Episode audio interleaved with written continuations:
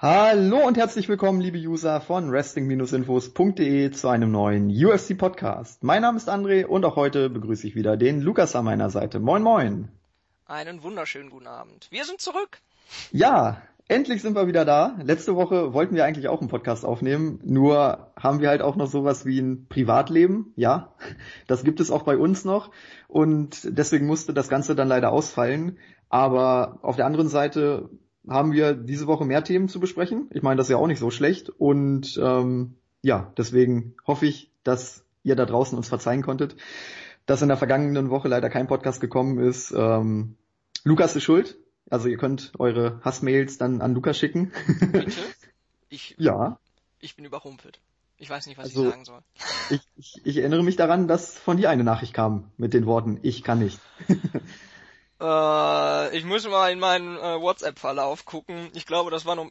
Ach, das sind alles Voicemails. Ja, das kann ich jetzt nicht vorspielen. Toll. Hast du wieder geschickt eingefädelt hier. naja, ist, ist ja auch alles nicht so schlimm. Dafür sind wir heute wieder da und haben, wie bereits gesagt, noch mehr Themen zu besprechen. Zunächst wollen wir natürlich nochmal auf den UFC 205 Pay-Per-View zurückblicken. Ist jetzt auch schon ein bisschen länger her, aber wir haben bisher ja nur die drei Main Events besprochen und deswegen haben wir uns einfach dazu entschieden, heute nochmal auf die Undercard zurückzublicken. Auch da gibt es einige Dinge zu besprechen und deswegen wollten wir das dann nicht einfach so übergehen. Außerdem haben wir drei Fight Nights zu besprechen. Die Fight Night 99, 100 und 101. Wir hatten ja vor zwei Wochen den Doubleheader mit der Fight Night in Belfast und dann in Sao Paulo. Und jetzt am vergangenen Wochenende hatten wir dann die UFC Fight Night 101 aus Australien. Also es wird auch sehr international heute. Ähm, es ist wirklich eine vollgepackte Ausgabe unserer Podcast Reihe. Und ähm, ja, ich würde sagen, bevor wir starten, möchte ich noch ganz kurz eine Sache mit reinnehmen. Eine Userfrage auf YouTube habe ich gesehen von Jona Pfingsten. Du bist damit gegrüßt. ähm, er hatte uns gefragt, oder ich lese einfach mal die Frage vor. Mich würde interessieren, wie eure Pound-for-Pound-Rangliste aussehen würde. Vielleicht könntet ihr darauf eingehen, vor allem in Bezug auf Connor, der ja nur Zweiter ist, beziehungsweise die Rangliste könntet ihr mal generell auseinandernehmen. Ja, Deswegen einfach mal die Frage an dich, Lukas. Wie sieht deine Pound-for-Pound-Rangliste aus und warum? Ja, wir hatten das ja schon vor der Aufnahme mal kurz besprochen und wir sind beide jetzt nicht so die aller, allergrößten Fans von Pound-for-Pound-Ratings, einfach weil es ist eine sehr, sehr theoretische Sache. Weil letztendlich sagt man zwar, okay, wir haben hier zwei Fighter und ähm, sagen, okay, Gewicht machen wir einfach mal eine beliebige Variable für beide, so dass wir äh, die letztendlich auf einer Gewichtsklasse einordnen und dann gucken wir, wer wäre theoretisch der bessere. Aber wie man jetzt schon an den ganzen Konjunktiven hört, ist das eine sehr, sehr theoretische Angelegenheit und ähm, ja, deswegen glaube ich, man kann, es gibt keine richtige Antwort im Sinne von Demetrius Johnson ist die Nummer eins und jeder, der was anderes erzählt, hat keine Ahnung, sondern für viele Fighter, also es gibt einige Fighter, denke ich, und wenn man sich die UFC Pound for Pound Rankings anguckt, dann kann man für jeden der vier ersten Fighter sicherlich eine ganze Menge Argumente machen, warum sie Nummer eins sein können, aber es gibt auch jedes Mal Argumente, dass es ein anderer sein könnte. Ähm, für mich ist es weder Demetrius Johnson noch Conor McGregor. Ich, äh, das ist natürlich ein bisschen Fanboytum, aber das ist nun mal die ganze Geschichte eigentlich hier, Pound for Pound mäßig, weil es keine, weil man es nicht beweisen kann. Und deswegen setze ich hier auf die Nummer drei in den Pound for Pound Rankings Dominic Cruz, weil ich glaube, dass sein Game insgesamt am, am besten aufeinander abgestimmt ist. Sprich, ähm, ich glaube, das kann man ganz gut einfach dadurch verdeutlichen, dass er 2011 seine letzte Titelverteidigung hatte, dort gegen Demetrius Johnson, die jetzige Nummer eins der Pound for Pound Rankings, ähm, per Decision gewonnen hat. Und dann haben ihn halt Verletzungen dazu gezwungen, de facto fünf Jahre, also fast fünf Jahre auszusetzen. Er hatte einen Fight gegen Mitsugaki, 2014 glaube ich war das. Und in dieser ganzen Zeit, von 2011 bis 2016, hatte die gesamte Bantamweight Division Zeit, sich eine Lösung für das Puzzle Dominic Cruz einfallen zu lassen.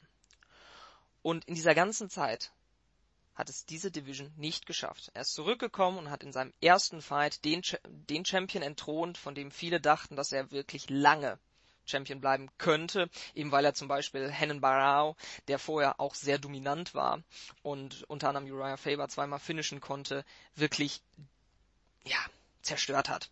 Das erste Mal als Upset und das zweite Mal, ja, ganz klar auch per TKO. Und dann kommt Dominic Cruz zurück mit seiner Meinung nach gibt es keinen Ring Rust, äh, aber darüber kann man sich sicherlich auch eine ganze Zeit unterhalten. Er kommt zurück und besiegt ihn meiner Meinung nach klarer, als es die Split Decision aussehen lässt. Und das zeugt schon davon, wie verdammt gut er einfach ist. Und wenn man sich dann noch ein bisschen näher mit ihm beschäftigt, dann ähm, sieht man einfach, wie unfassbar gut sein Footwork ist, sein, sein Striking, sein, ähm, sein Distance Keeping. Und dazu hat er ein richtig, richtig starkes Wrestling. Er ist sicherlich nicht der spektakulärste Fighter der Welt. Viele halten ihn für langweilig.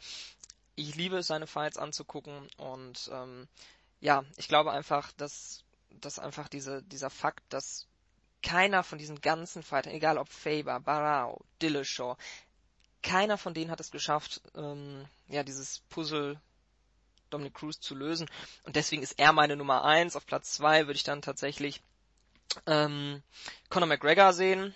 Auf Platz drei äh, Demetrius Johnson und auf Platz vier Daniel Cormier. Ähm, aber ich würde es euch jetzt auch nicht vorhalten, wenn irgendjemand sagt, ich habe das komplett anders, habe Cormier 1 und so ähm, und Cruz auf 4. Man kann da ganz, ganz, ganz viele verschiedene Argumente anführen und letztendlich sind viele richtig und nur ganz wenige falsch.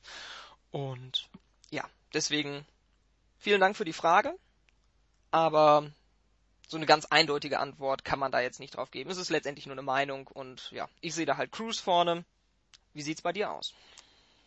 Also, also erstmal, um es nochmal kurz vorweg zu sagen, äh, die aktuelle Rangliste sieht wie folgt aus. Also Demetrius Johnson auf 1, Conor McGregor auf 2, Dominic Cruz auf 3, Daniel Cormier auf 4 und Jose Aldo auf 5. Das sind die Top 5. Du hast es selber gesagt, es ist eine sehr individuelle Sache. Die muss eigentlich jeder für sich entscheiden. Da geht es auch immer viel nach Fanboy-Dasein. Ich muss zum Beispiel sagen, ich bin kein großer Fan von Demetrius Johnson. Ich respektiere seine Dominanz. Ich finde das überragend. Er ist, glaube ich, der Champion, der seinen Titel am häufigsten verteidigt hat. Von daher alles schön und gut, aber ich muss ganz ehrlich sagen, seine Kämpfe reißen mich einfach nicht vom Hocker. Also er hat ja jetzt auch am kommenden Wochenende den Kampf, da werden wir auch noch drüber sprechen, beim Finale der Ultimate Fighter Staffel. Aber ich verspüre überhaupt keine Vorfreude auf, auf seinen Kampf und äh, ja, deswegen muss ich ganz ehrlich sagen, auch wenn er ein überragender Kämpfer ist, ohne Frage, wenn es jetzt um meine persönliche Rangliste geht, dann sehe ich ihn einfach nicht in den Top 5. Meine Top 5 äh, wären John Jones auf Platz 1, ganz klar.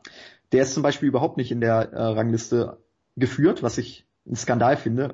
Wenn man wirklich eine, ja, eine ernsthafte Rangliste aufstellen möchte, dann muss er einfach dabei sein. Egal, ob er da außerhalb des Oktagons irgendwelche Probleme hat. Wenn es um den Kämpfer John Jones geht, dann äh, gehört er in diese Rangliste und meiner Meinung nach gehört er dann auch an die Spitze, weil es wird, also es hat bisher noch nie einen Kämpfer wie John Jones gegeben und ich glaube, es wird auch auf lange Sicht keinen geben, der dermaßen gut ist wie John Jones. Sein Striking unfassbar.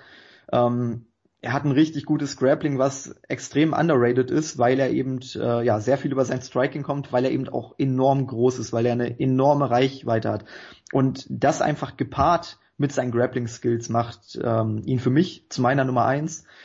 Auf Platz zwei habe ich aktuell Conor McGregor. Ähm, ja, ich denke, die Performance bei UFC 205 erklärt eigentlich alles. Er hat Jose Aldo, äh, das vielleicht beste Featherweight aller Zeiten, also zu dem Zeitpunkt zumindest, äh, innerhalb von 13 Sekunden besiegt. Deswegen ganz klar meine Nummer zwei, Conor McGregor. Sein Striking ist einfach auch unfassbar von einem anderen Stern. Dann auf Platz drei ist es ein bisschen schwierig. Äh, ich bin auch ein Fan von Dominic Cruz. Ich mag aber auch Daniel Cormier einfach, ich finde beide Kampfstile richtig gut vom technischen Aspekt her. Du hast es gesagt, es ist vielleicht nicht der unterhaltsamste Kampfstil. Auch Cormier gilt ja immer so ein bisschen als Langweiler, als äh, ja Lay and Prayer, also praktisch Takedown und dann am Boden äh, am besten den, äh, den Gegner über fünf Runden hinweg dominieren. Aber ich finde, Daniel Cormier ist am Boden sehr aktiv, arbeitet viel mit Ground and Pound. Von daher würde ich das jetzt nicht mal irgendwie runterreden wollen, sondern ich finde das wirklich gut. Und Dominic Cruz hast du eigentlich schon alles erklärt. Also gerade seine Striking Defense, die Art und Weise, wie er den Gegner immer wieder ins Leere schlagen lässt, das ist wirklich grandios. Also ich würde fast sagen, Dominic Cruz hat die beste Striking Defense äh, im MMA-Sport. Das ist wirklich richtig, richtig Hammer. Ähm, es ist schwierig, da zu sagen, Cruise auf drei oder Cormi auf drei. Wenn du, wenn du wirklich sagst, entscheide dich, dann würde ich auch sagen, Cruise auf drei, Cormi auf vier. Und meine Nummer fünf ist äh, Khabib Nurmagomedov. Also Khabib ist für mich auch jemand, der das Potenzial hat, ähm, ja, einer der besten Kämpfer aller Zeiten zu werden, wenn er nicht so häufig verletzt wäre. Und ähm, wenn es darum geht, wer könnte Conor McGregor besiegen, dann ist Khabib auch für mich der einzige, wo ich sagen würde, okay, der hat auf jeden Fall eine Chance. Also ja, deswegen freue ich mich auch extrem darauf, wenn wir wirklich McGregor gegen nur, Magomedov, nur Magomedov sehen sollten. Das wäre wirklich ein Hammerfight und äh, ja, Khabib meine Nummer 5. Aber du hast es gesagt, es ist wirklich eine individuelle Rangliste, das muss jeder für sich entscheiden. Ich meine, die Rankings werden ja auch von Journalisten erstellt. Also jeder Journalist gibt seine seine Rangliste ab und daraus wird dann der Durchschnitt genommen. Deswegen, also das ist wirklich eine individuelle Sache. Da gibt's eigentlich nichts Offizielles und von daher muss das eigentlich jeder für sich entscheiden. Aber die Frage kam halt und äh, ich hoffe, dass wir sie damit auch einigermaßen gut beantwortet haben. Ja, dann lass mich noch ganz kurz eben was zu John Jones sagen. Ähm, das ist auch wieder eine der Sachen, wo man sieht, dass eben es gibt keine Definition für Pound for Pound wirklich. Jeder versteht irgendwo ein bisschen was anderes und ich habe ihn da jetzt einfach komplett rausgelassen, weil er sich für mich einfach irgendwo disqualifiziert hat und ich weiß nicht, ob ich ihn jetzt gerade so als aktiven Fighter betrachten möchte, weil das ist mir alles irgendwie so ein bisschen zu unspektakulär und wenn ich ehrlich bin, dann irgendwo geht es mir persönlich auch so ein bisschen auf die Nerven, weil er ähm, jemand mit seinem Talent, der dann natürlich, es äh, kann sein, dass seine Produkte kontaminiert waren und alles, aber wenn jemand so oft ähm, die Scheiße am Dampfen hat, dann muss er vielleicht einfach mal ein bisschen mehr aufpassen und ähm, ja, das ärgert mich irgendwie sehr, weil du hast recht, wenn er aktiver Fighter ist, dann ist er wahrscheinlich der beste Fighter aller Zeiten. Aber so will ich ihn da einfach komplett rauslassen, weil irgendwo missfällt mir einfach das Ganze. Aber wie gesagt, Jones definitiv ähm, ganz, ganz oben mit dabei. Ob jetzt eins oder zwei, ist ja auch egal, aber ähm, nur, dass ich da nochmal ganz kurz drauf eingehe. Ja, ich, ich meine, es muss ja auch jeder für sich entscheiden. Also wenn du sagst, okay, Jones Absolut. zählst du jetzt nicht als äh, als aktiven Fighter, dann ist es halt so. Ne? Deswegen, also da kann ich jetzt auch keinem irgendwie eine Vorschrift machen äh, oder irgendwelche, ja, irgendwelche mir fehlt gerade das Wort, äh, ja, Vorschriften machen, nach welchen, nach welchen Aspekten er diese Rangliste ähm, zu definieren hat. Deswegen, also das war unsere Einschätzung. Ich hoffe, wir haben die Frage damit beantwortet. Falls du noch irgendwelche Fragen hast, äh, immer her damit oder auch generell, falls ihr irgendwelche Fragen habt, immer her im Board, auf YouTube, auf der Startseite, wo auch immer. Wir werden das schon lesen und werden Bei dann auch Facebook, Twitter, oh, alles sind ja überall vertreten, werden das auf jeden Fall dann auch irgendwann thematisieren, je nachdem, wie es zeitlich passt. Und ja, obwohl wir heute eine sehr vollgeladene Show haben, haben wir uns gedacht, zu Anfang gehen wir da kurz drauf ein. Und ja, ich würde sagen, wir kommen jetzt zu den ganzen Events. Ähm, UFC 205 hatten wir im letzten Podcast schon sehr ausführlich besprochen, die drei Main Events. Aber es gab auf der Karte natürlich noch etliche andere Fights, die ebenfalls sehr diskussionswürdig waren. Also ich will sie kurz einmal nennen. Das ist Joel Romero gegen Chris Whiteman, Rachel Pennington gegen Misha Tate, Frankie Edgar gegen Jeremy Stevens und Khabib Nurmagomedov gegen Michael Johnson. Das sind die vier Kämpfe, wo wir gesagt haben, die müssen wir auf jeden Fall nochmal thematisieren. Wir können dann gerne auch nochmal vielleicht über die Dinge sprechen, die in den restlichen vier Kämpfen passiert sind. Falls du da noch irgendwas hast, was du unbedingt aufgreifen möchtest. Aber ich würde sagen, wir gehen erstmal auf die vier Kämpfe ein und dann schauen wir mal weiter. Ja, Joel Romero gegen Chris Whiteman. Romero hat den Kampf gewonnen, via Knockout in der dritten Runde. Chris Whiteman hat einen Takedown versucht und hat sich dafür einen Flying Knee gefangen, der ihn dann auf die Bretter geschickt hat. Das war wirklich perfekte Antizipation von Romero und das hat natürlich die Situation in der Middleweight Division nochmal grundlegend verändert. Also ich würde sagen, wir sprechen jetzt einmal kurz über die technischen Aspekte des Kampfes, ganz kurz, und dann äh, ja über die allgemeine Situation, Contender-Situation in der Middleweight Division. Ja, alles klar. Gut. Ähm, ja, rein, rein technisch gesehen ist das eigentlich eine relativ simple Sache, was da passiert ist. Ähm, Waitman war eigentlich in allen Belangen der technisch bessere, das hat man gesehen. Selbst im Wrestling war er eigentlich besser. Aber Romero als ähm, die, die Amerikaner oder die Engländer sagen immer gerne Freak of Nature. Und äh, Luke Thomas, der bekannte Wrestling, äh, Wrestling sage ich schon, MMA-Journalist, ähm, möchte da auch immer drauf bestehen, dass er der wahre Freak unter den äh, MMA-Fightern ist. Wenn man sich anguckt, er ist 39 und der sieht aus, als wäre der irgendwie aus Bronze gegossen oder so. Das ist echt Wahnsinn. Und ja, es ist dann vielleicht da kann ich mich einmal selber ein bisschen loben. Ich habe es in gewisser Weise vorhergesagt. Ich habe ja gesagt, dass ähm, Romero das Ganze gewinnen wird per TKO oder KO. Und, und zwar eben, weil er diesen, diesen, Ex, diesen Explosivitätsvorteil hat.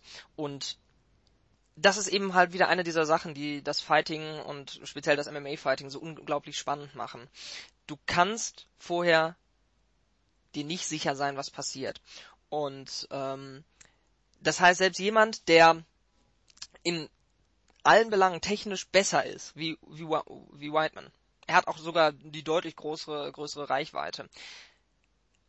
Wenn der andere wiederum in einem einzigen Teilaspekt so einen überragenden Vorteil hat, wie Romero das eben bei der Athletik hat, dann kann das alles wieder über den Haufen werfen. Muss es nicht?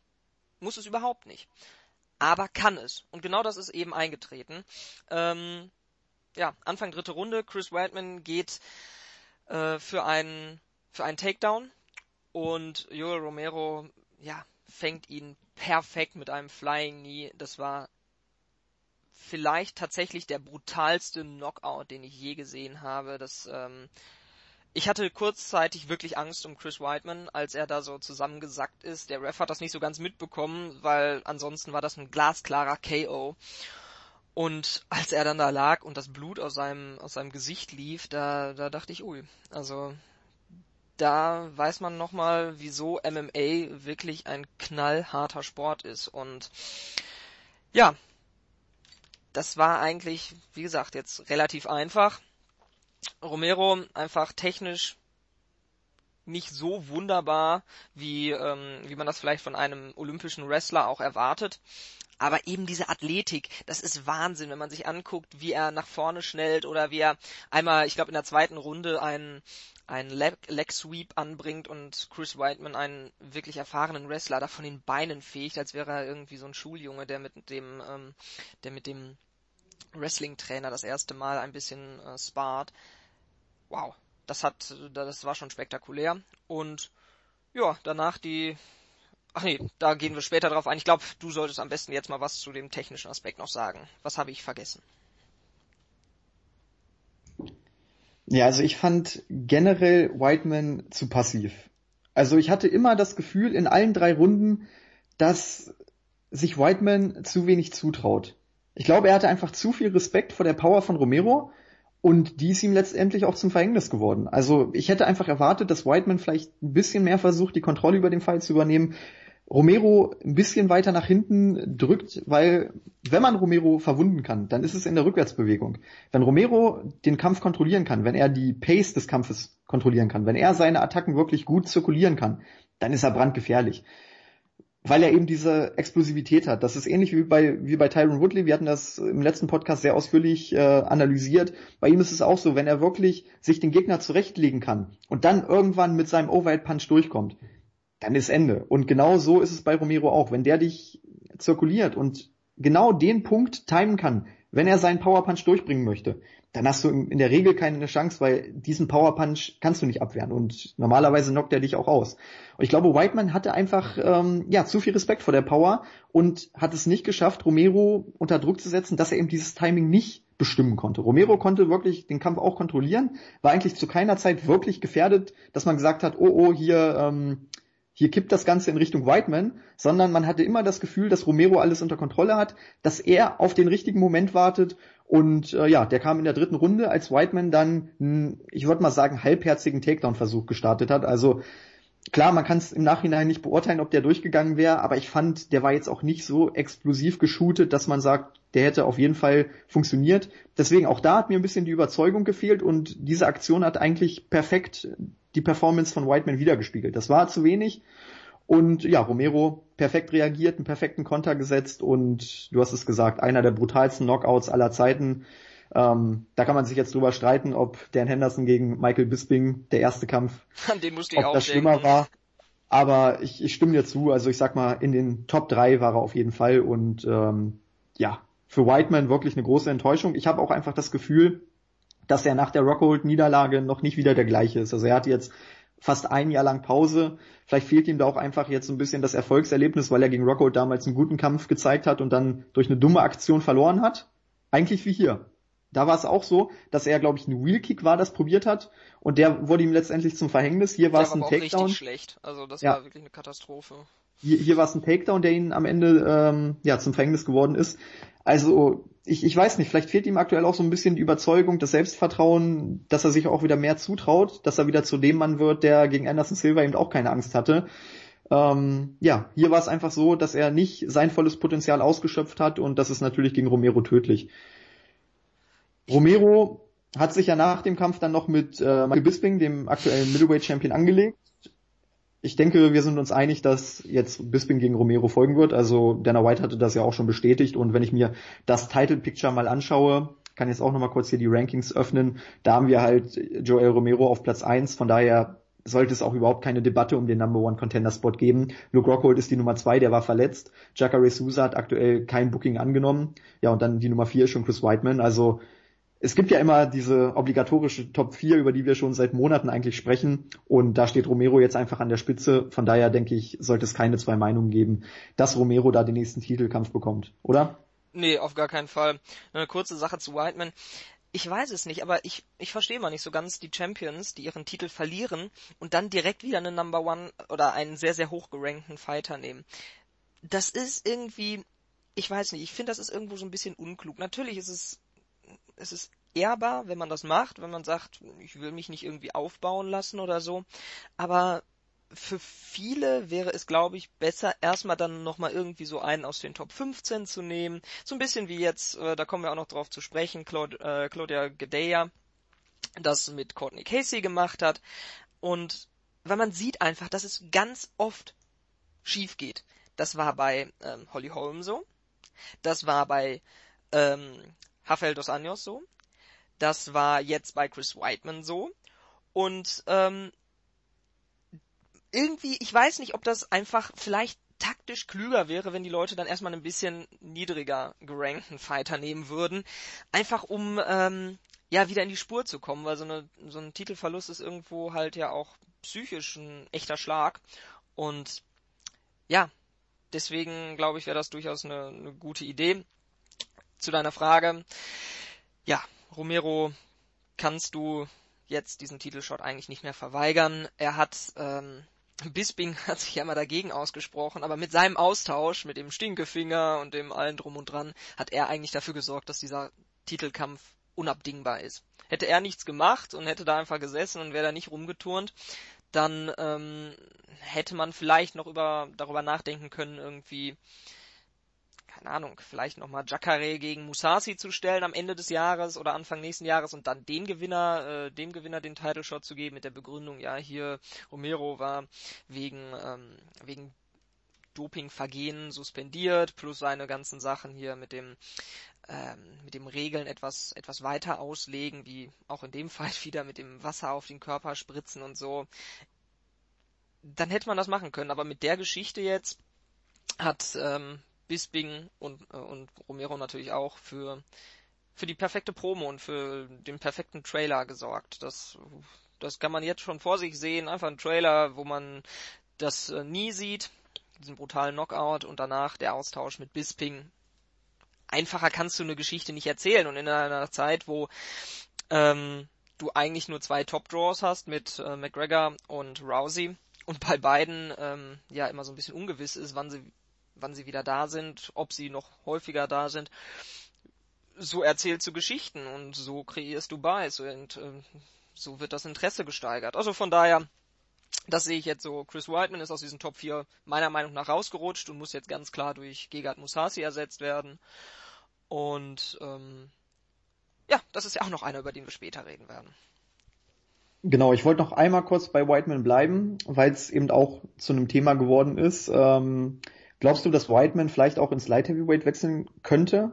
Gerade weil Daniel Cormier ja auch drüber nachdenkt, vielleicht seine Karriere zu beenden. Und äh, ja, wenn Cormier dann aufhören sollte, dann ist ja im Light Heavyweight auch nicht mehr so viel los. Bei John Jones weiß man nicht, wie es weitergeht. Und dann hast du im Grunde genommen nur noch Anthony Johnson, Alexander Gustafsson, der auch gerne mal verletzt ist, äh, ja, als Topstars. Und wenn ich dann gucke, dahinter kommen Ryan Bader und Glover Teixeira. Und bei allem Respekt vor den beiden, da sehe ich Whiteman normalerweise deutlich stärker. Also ich muss ganz ehrlich sein, ich sehe für Whiteman mittlerweile größere Chancen im Light Heavyweight als in der Middleweight Division also kurzfristig definitiv, wenn man sich anguckt, Whiteman hat ja zweimal hintereinander vorzeitig verloren. Wir werden ja noch über ein, also Middleweights sind ja sowieso heute ein sehr, sehr prägnantes Thema.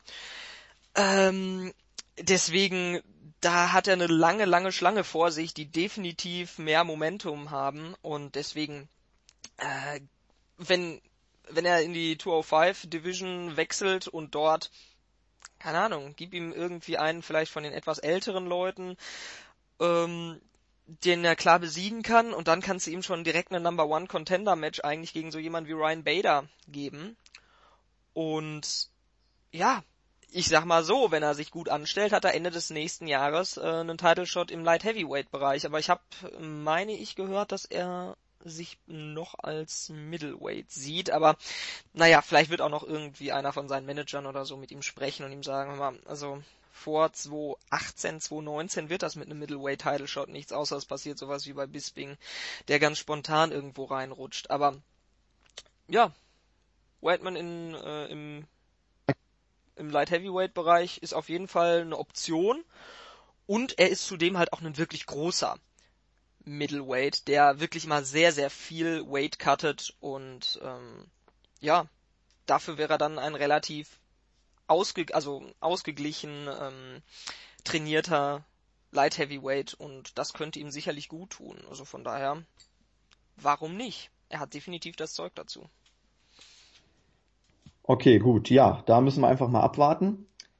Bei einer Fighterin, bei der wir nicht mehr abwarten müssen, ähm, ja, zu der kommen wir jetzt. Misha Tate, die hat nämlich im Postfight-Interview von ihrem UFC 205 Kampf ihren Rücktritt bekannt gegeben. Sehr überraschend, nachdem sie ihren Women's Bantamweight Bout gegen Rachel Pennington klar und deutlich, muss man sagen, verloren hat. Via Unanimous Decision nach drei Runden hat sie im Interview mit Joe Rogan gesagt, ich bin einfach mental nicht mehr dazu in der Lage, ins Octagon zu steigen und werde meine Karriere jetzt hier beenden. Sehr überraschend, hat glaube ich keiner so wirklich mit gerechnet, aber wenn man das Ganze jetzt mal mit drei Wochen oder ich sag mal drei Wochen später, wenn man das Ganze dann nochmal betrachtet, glaube ich, kann man schon sagen, dass es ja eine sinnvolle Entscheidung ist. Misha Tate hat irgendwie nicht mehr den Fokus gehabt, den sie noch in den vergangenen Jahren hatte. Sie hatte ja letztes Jahr auch schon mal drüber nachgedacht, äh, dass sie aufhört. Dann hat sie den Titelkampf gegen Holly Holm bekommen.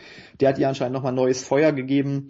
Dann hat sie den Titel tatsächlich gewonnen und auf sehr ja, zerstörerische Art und Weise wieder an Amanda Nunes verloren. Und jetzt eben auch noch so eine lauwarme Performance gegen Rachel Pennington. Also man hatte wirklich den Eindruck, dass Misha Tate einfach nicht mehr den Fokus hat, den man braucht, um eine Championess zu sein. Und von daher, glaube ich, war es die richtige Entscheidung von Misha Tate, oder? Ja, definitiv. Also, ich weiß nicht, äh, ich stimme Dana White nicht oft oder nicht in vielen Dingen zu, aber er hat gesagt, also wenn man, ich glaube, er war das jedenfalls, dass ähm, wenn jemand über das Karriereende nachdenkt, dann sollte es auch machen, weil Fighter kann man nur 100% sein oder gar nicht. Und ja, dementsprechend, wenn sie das Gefühl hat, dass sie mental nicht mehr in der Lage ist, mit dem ganzen Schritt zu halten, ich glaube, dass sie es technisch durchaus noch drauf hat. Also äh, ihre Performance gegen Holly Holm war wirklich beeindruckend. Aber ich glaube, dass tatsächlich so dieser dieser fehlende UFC-Titel einfach noch so diese letzte Motivation war. Das wollte sie noch erreichen, das hat sie erreicht und vielleicht fehlt ihr jetzt einfach so nach dieser Niederlage gegen Nunes so ein bisschen die Motivation. Und ja, wir werden sehen, ob es das tatsächlich gewesen ist. Ich habe mit ähm, Erstaunen festgestellt, dass sie auch erst, ich glaube, 30 ist, glatt 30. Und irgendwie ist sie schon seit Ewigkeiten dabei. Ich habe das Gefühl, seitdem ich MMA gucke, turnt Misha Tate auch irgendwo rum. Und ja, es ist irgendwie so ein bisschen schade, weil ich sie immer sehr mochte. Ich fand, sie hatte immer ein ein sehr respektvolles und ähm, ja, charismatisches Auftreten. Und ja, man wird sie sicherlich vermissen, weil das ist vielleicht gar nicht so klar, weil man das auch nicht so in Europa vielleicht mitbekommt, aber Misha Tate war eine der Fighterinnen, die zum Beispiel auch in den sozialen Netzwerken eine der meisten Follower-Anzahlen hatte. Sie war sehr, sehr populär und ähm, ja, die UFC wird sie sicherlich im Bantamweight-Bereich der Frauen verm äh, vermissen. Trotzdem, Frauen haben halt eben in Anführungszeichen den Nachteil, wenn sie eine Familie gründen wollen, dann haben sie damit nicht ewig Zeit. Da hat man als Mann einfach ähm, ja, ist man da ein bisschen flexibler und zudem hat man nicht die ganze Arbeit an den Hacken. Dementsprechend, ich weiß es nicht, vielleicht möchte sie mit ihrem, mit ihrem Freund oder Verlobten, ich weiß es gar nicht, ob er, wie das da aussieht, ähm, einfach eine Familie gründen und ja, sie ist 30, dann soll sie das tun. Viel, viel Erfolg, Misha. Es war immer irgendwie richtig schön, sie zu sehen und ähm, ja, Mal gucken. Aber ich glaube, die Chance ist nicht so ganz schlecht, dass wir sie vielleicht irgendwann noch mal im Oktagon sehen. Naja, also sie war ja in Melbourne als äh, Guestfighterin dabei, hatte auch ein Interview ge äh, gegeben, hatten das ja letzte Woche sogar in der News. Da hat sie darüber gesprochen, hat die Hintergründe nochmal erklärt. Sie hat einfach gesagt, ich habe jetzt die News hier gerade nochmal geöffnet, ähm, dass sie das Gefühl hat, dass sie es nicht mehr mit der Elite aufnehmen könne und äh, dass sie eben auch irgendwie den Eindruck hat, dass sie in ihrer Karriere schon zu viel Schaden eingesteckt habe. Äh, wenn man bedenkt, ihre Schlachten mit Ketzingano, mit Ronda Rousey, dann ist das ja gar nicht mal so falsch. Also Misha Tate ist ja generell eine Fighterin, gesagt hast, eigentlich seitdem der Frauen-MMA-Sport so richtig den Durchbruch erlebt hat, schon immer mit dabei ist. Also im Grunde genommen war sie zusammen mit Ronda Rousey auch ähm, diejenige, die geschafft hat, äh, Dana White darauf aufmerksam zu machen. Also Dana White sagt ja immer, Ronda Rousey wäre diejenige gewesen, ähm, die ihn umgestimmt hat. Dana White hat ja immer gesagt, Frauen werden nie im Octagon kämpfen und auf einmal kam Ronda Rousey und Dana White hat gesagt, so, jetzt machen wir für Ronda mal eine neue Division auf. Damit hat das Ganze angefangen. Aber wenn man ehrlich ist, ohne die Rivalität mit Misha Tate äh, wäre Ronda Rousey auch nie zu dem Star geworden, ähm, ja, der sie letztendlich geworden ist. Deswegen, also Misha Tate muss man wirklich als eine Vorreiterin sehen, die den Frauen-MMA-Sport mitgeprägt hat und letztendlich auch zu dem gemacht hat, äh, was er heute ist. Von daher muss man wirklich den Hut ziehen. Und ähm, ja, Misha Tate hat 25, nee, 26 Kämpfe bestritten. Und äh, da ist es irgendwann dann auch mal an der Zeit zu sagen, okay, es reicht. Und äh, ja, wie du gesagt hast, Familie gründen geht auch nicht immer. Von daher denke ich, ist es einfach eine Entscheidung, wo auch mehrere Faktoren mit reinspielen. Äh, ich glaube, einen Vorwurf kann man ihr nicht machen. Sie hat jetzt zwei Kämpfe hintereinander verloren. Von daher kann kann sich das auch bestätigen, dass sie gesagt hat, okay, ich bin mental einfach nicht mehr dazu in der Lage, noch mit den Topfighterinnen mitzuhalten. Wenn es so ist, dann ist es eben so. Ähm, sie muss niemandem mehr was beweisen. Sie war Strikeforce Championess, sie war UFC Championess. Also sie hat wirklich alles erreicht, was man erreichen kann im Frauen MMA. Und ja, ich wäre froh, wenn ich sie vielleicht bei Fox oder so bei der UFC irgendwie noch wiedersehen würde. Sie hat ja auch gesagt, dass sie sehr gerne als äh, Expertin arbeiten würde. Ähm, sie wird zusammen mit ihrem Freund Brian Carraway auf jeden Fall äh, ja weiter trainieren im Gym. Jiu-Jitsu ist ihre große Liebe, hat sie auch nochmal deutlich gesagt. Also äh, sie wird mit Sicherheit dem, dem Kampfsport erhalten bleiben, nur halt nicht mehr aktiv im Oktagon. Und äh, ich denke mal, das, das ist einfach die richtige Entscheidung, wenn sie da auch nicht mehr zu 100% fokussiert sein kann. Das macht ja keinen Sinn. Und äh, ja, du hast es gesagt, alles Gute für die Zukunft um nochmal hier kurz beim Fight zu bleiben, ich glaube, wir brauchen nicht irgendwie über die Decision zu sprechen. Das ist ein ganz klares Ding gewesen.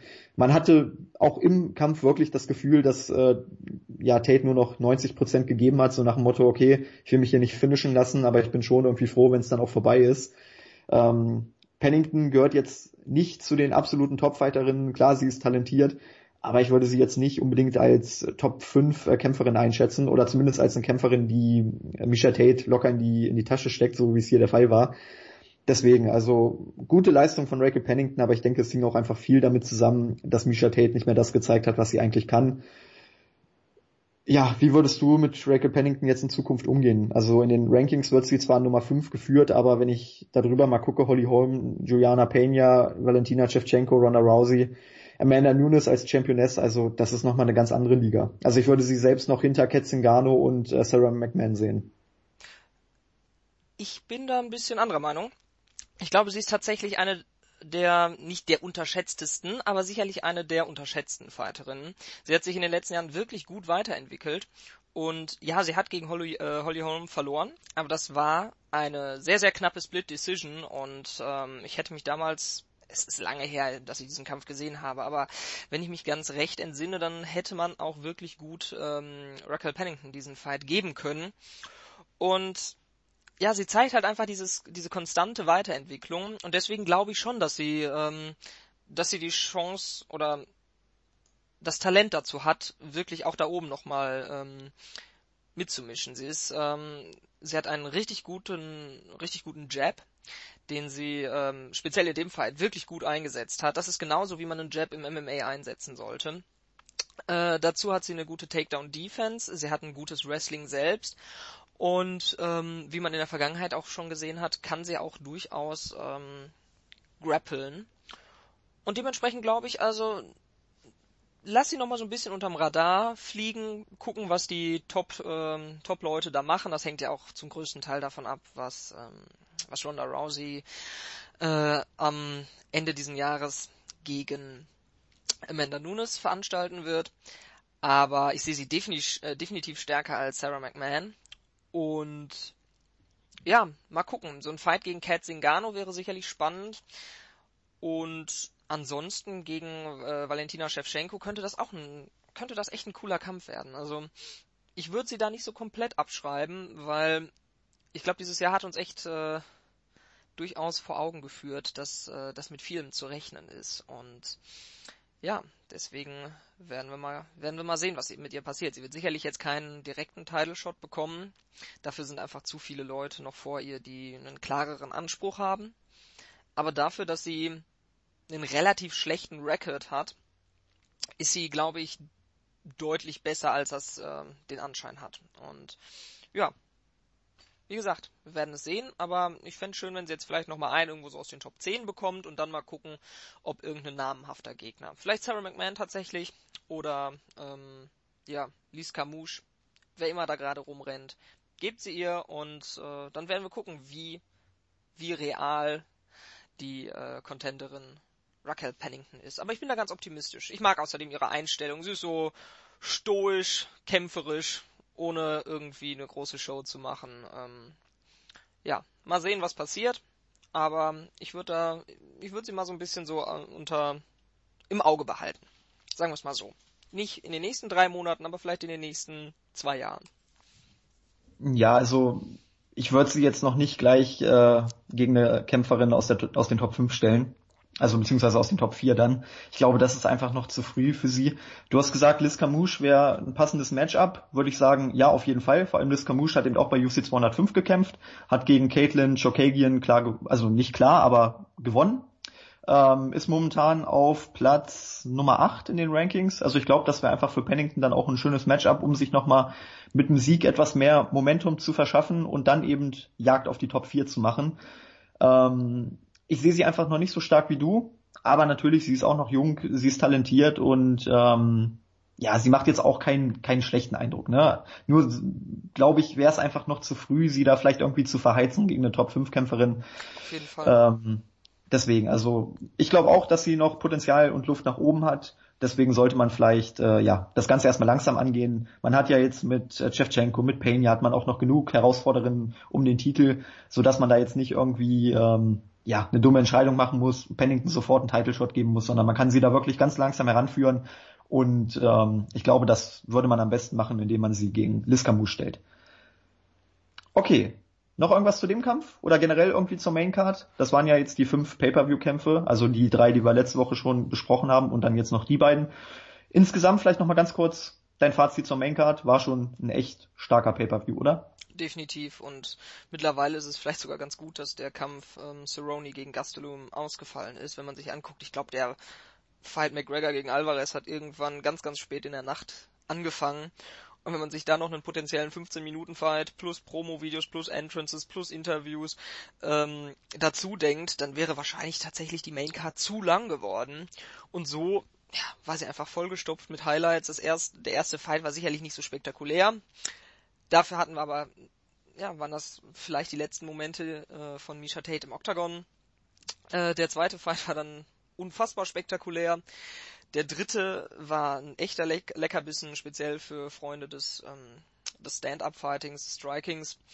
Ähm, der vierte Fight, ja, bei dem muss man nicht viel, äh, viel verlieren, äh, viel Worte verlieren. Der war einfach Wahnsinn. Ja, und es ist auch schön, wenn wirklich das Beste zum Schluss der Main Event ist. Besser kann man es nicht bucken, in Anführungszeichen. Und ähm, ja, Ariel Helwani sagt immer, dieses, ist, äh, dieses Event, ich weiß nicht, ob es das Beste oder das Größte aller Zeiten war, aber es war historisch. Und ich glaube, das ist wirklich der perfekte Begriff, um das Ganze zu beschreiben. Es war historisch in jeglicher Hinsicht und ähm, ja, dementsprechend, ich hoffe darauf, dass man vielleicht so im November tatsächlich das macht, dass man so, so, so eine Art WrestleMania der UFC hat oder Super Bowl, wie immer man es halt nennen möchte. Und ähm, ja, dann halt immer roundabout so im November ein, ein Riesenevent im Madison Square Garden abliefert. Und ja, wenn das dann nur ansatzweise so stark wird wie diese Main Card, dann glaube ich, wird die UFC ihren, ihren Status als, als Big-Time-Player im, im, im Kampfsportbereich oder in, in der Kampfsportindustrie dieser Welt zementieren. Gut, ja, dann lass uns am besten noch über die Prelims sprechen. Das waren ja auch nochmal sechs Kämpfe. Wir müssen jetzt nicht detailliert über jeden Kampf sprechen, aber es waren ja schon noch zwei, drei Kämpfe dabei, wo man wirklich sagt, alter Schwede, die Kämpfe hätten auch auf der Maincard stehen können. Wir haben im letzten Podcast schon dermaßen ausführlich über die Situation rund um Conor McGregor gesprochen, um die Featherweight äh, Division, um die Lightweight Division. Deswegen möchte ich das jetzt nicht alles nochmal aufrollen. Khabib Nurmagomedov und Frankie Edgar sind da ja einfach betroffen. Ähm, wir haben ja dann in der kommenden Woche auch schon wieder die Vorschau auf UFC 206. Also ich würde sagen, diese ähm, Geschichte mit dem Featherweight-Titel und der Zukunft von Conor McGregor und so weiter und so fort. Ich würde einfach sagen, das sparen wir uns vielleicht ein bisschen auf, sonst wird das heute auch wieder einfach zu lang.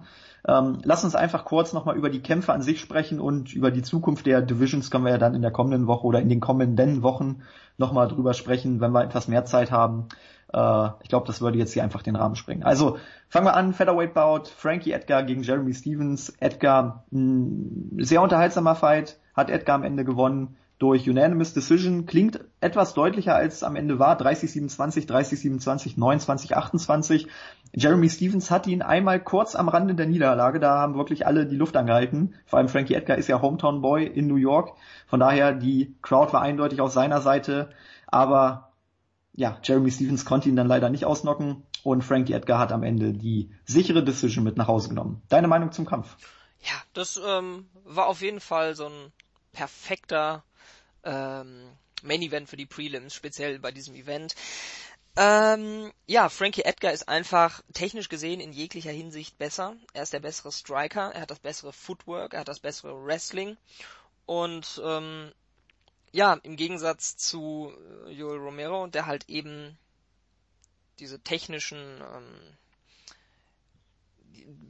ja, diese technischen ähm, Sachen, in denen er einfach schlechter ist, ausgleichen konnte mit seiner überragenden Physis, hat halt ähm, der gute Jeremy Stevens es nicht geschafft, daraus Kapital zu schlagen. Er hat es aber eben, wie du es gesagt hast, nur ganz knapp nicht geschafft.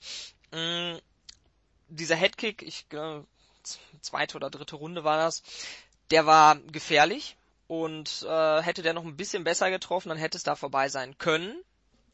Aber ähm, Jeremy Stevens hat dann halt eben, beziehungsweise Frankie Edgar hat sein, sein gutes Footwork und ähm, sein, seine gute Defense eben geholfen, diese Phase, in der er angeschlagen war, zu, über, zu überstehen. Und hat dann halt letztendlich verdient gewonnen. Er hat mehr Treffer gelandet, er hat äh, mehr Takedowns gelandet und ja, im Endeffekt war das eine relativ klare Kiste, so auf dem Papier. In, in der Wirklichkeit war es, wie so oft, ein bisschen knapper, aber insgesamt hat sicherlich der bessere Fighter gewonnen und ähm, im Gegensatz zu vielen Decisions, die es sonst noch so in den letzten Wochen gab, kann man da nicht viel drum diskutieren. Stevens hat alles getan, was er konnte, aber das ist mir jetzt gerade noch eingefallen, deswegen möchte ich noch kurz drauf eingehen.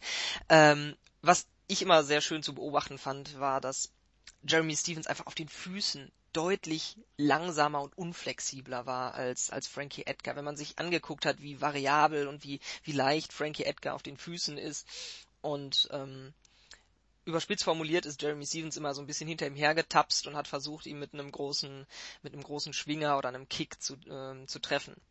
Das kann funktionieren, aber ähm, die, die, die Wahrscheinlichkeiten sprechen da ganz klar dann immer für den technisch besseren Fighter. Und ja, so ist es dann halt auch ausgegangen und Frankie Edgar hat seine Rekordzeit, die er im Octagon verbracht hat, weiter ausgebaut. Er ist nämlich der Fighter, der tatsächlich die meiste Zeit, ich glaube mittlerweile über sechs Stunden im Octagon verbracht hat. Das ist echt schon der pure Wahnsinn, wenn man bedenkt, dass ein normaler Kampf 15 Minuten und ein Championship Fight 25 Minuten dauert. Aber Frankie Edgar ist halt einfach ein All-Time Great. Und ja, vielleicht sehen wir ihn ja mal in der Bantamweight Division. Ihn gegen Dominic Cruz, das wäre auf jeden Fall ein, ein Matchup, was mich sehr, sehr reizen würde.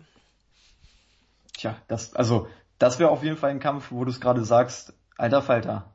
Das wäre echt wow. Und das wäre auch mal ähm, cool, in Champion zu werden, in zwei Weight Divisions, aber die liegen dann noch nicht mal nebeneinander. Dann einmal als Lightweight Champion und als Bantamweight Champion, aber kein Featherweight Champion. Das wäre auch mal echt eine äh, eine coole Sache. Also das hat es. Ja, aber sag das lieber nicht, sonst wechselt Conor McGregor wirklich noch in die Light Heavyweight Division, um sich an Daniel Cormier zu rächen.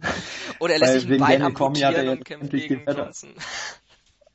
Ja, den, den Featherweight-Titel verloren und äh, ja, nicht, dass er sich dann da rächen möchte und gleichzeitig noch den, den Rekord für, für zwei Titelregentschaften ähm, aufzustellen die, also mit den Weight Divisions, die extrem weit auseinander liegen. Ja, zu dem Kampf. Ich hatte eigentlich zu keiner, ich hatte es ja in der Preview auch schon gesagt, ich hatte nicht das Gefühl, dass Jeremy Stevens hier irgendwie eine Chance hat. Und im gesamten Verlauf des Kampfes war es dann auch so, ich habe mir den Kampf angeguckt und dachte mir so, ja, Frankie Edgar schaukelt das ganz locker nach Hause. Und dann auf einmal, wusch, kam aus dem Nichts der Treffer von Stevens. Ähm, bis zu dem Zeitpunkt war er wirklich unterlegen. Dann hat er eben mal diese Druckphase gehabt, wo man auch ein bisschen Angst um Frankie Edgar haben musste, wo man den Atem anhalten musste. Aber als er dann die Runde überstanden hatte, in der Runde, ich glaube, es war die zweite Runde, wo er gerockt wurde und die dritte hat er dann wieder locker, also in Anführungszeichen locker gewonnen, aber klar gewonnen. Ähm, da musste man sich dann keine Sorgen mehr machen. Also es war wirklich ein, in Anführungszeichen, Lucky Punch, den Stevens da landen konnte. Und ansonsten hatte Edgar den Kampf voll unter Kontrolle mit seinem Movement, mit seiner Beweglichkeit, mit seiner Schnelligkeit. Bei ihm macht es ja überhaupt nichts aus, dass er den Reichweiten-Nachteil hat. Das ist bei ihm überhaupt kein Problem. Er ist einfach dermaßen schnell im nach vorne gehen und dann eben auch wieder im rausgehen auf die Distanz. Da kannst du ihn nur ganz, ganz leicht treffen, äh, nur ganz, ganz schwer treffen. Und ähm, deswegen, also Jeremy Stevens hat es versucht, hat immer wieder wilde Schwinger gebracht, Power Punches. Er hat ja auch gesagt, damals, als er sich mit Conor McGregor angelegt hat, dass er äh, ja die meiste Power im Featherweight hätte. Das konnte er hier zumindest nicht unter Beweis stellen, weil ich bin mir sicher, ein Punch von Conor McGregor und Frankie Edgar hätte auf den Brettern gelegen. Jeremy Stevens hat es nicht geschafft. Ähm, ja, und bis auf diesen einen guten Treffer hat er auch den Kampf klar und deutlich verloren. Also ich denke, da gibt es keine zwei Meinungen. Ähm, ja, Frankie Edgar, du hast es gesagt, womöglich der Wechsel ins Bantamweight. Also im Featherweight ist es halt schwierig. Die Situation mit Conor McGregor hat das Ganze jetzt natürlich nochmal verändert, dass Jose Aldo jetzt wieder Champion ist, aber Frankie Edgar hat schon zweimal gegen Jose Aldo verloren. Also sollte Jose Aldo jetzt auch sich dann gegen Max Holloway oder Anthony Pettis durchsetzen, dann macht es für Edgar eigentlich keinen Sinn, weiter in einem Featherweight anzutreten, weil im dritten Kampf gegen Aldo wird man dann wahrscheinlich nicht bucken sollten Holloway oder Pettis am Ende die Champions werden, dann könnte ich mir durchaus vorstellen, so ein Kampf Anthony Pettis gegen äh, Edgar wäre auch nicht schlecht, dann könnte ich mir durchaus vorstellen, dass Edgar auch in der Featherweight Division bleibt. Aber ja, ein Move ins Bantamweight ist auf jeden Fall gut möglich. Und äh, ja, du hast es gesagt, ein Kampf gegen Dominic Cruz oder auch gegen, gegen John Lineker. Äh, John Lineker würde ich ihn sehr gerne mal sehen. Das wären wirklich Kämpfe, wo ich sagen würde, alter Falter, das würde mich richtig bocken. Ich meine, John Lineker ist jetzt auch keiner, der ähm, eine große Reichweite hat. Also da wäre Frankie Edgar vielleicht sogar mal der Fighter, der die längeren Arme hat. Ähm, ja, das deswegen, erste Mal also, in der Karriere von Frankie Edgar ja, wahrscheinlich. Ich, ich glaube auch. Deswegen, also das wären auf jeden Fall Kämpfe, die mich durchaus reizen würden und ähm, ja, mal abwarten. Ich denke, das, das hängt einfach davon ab, wie es jetzt im Featherweight weitergeht. Aber auch mal so, so ein Stint, das muss ja kein, kein dauerhafter Stint sein, sondern wirklich mal so zwei, drei Kämpfe im Bantamweight, mal gucken, ob es in Richtung Titel reicht und wenn es nicht reicht, dann kann er ja ruhig wieder zurück ins Featherweight gehen.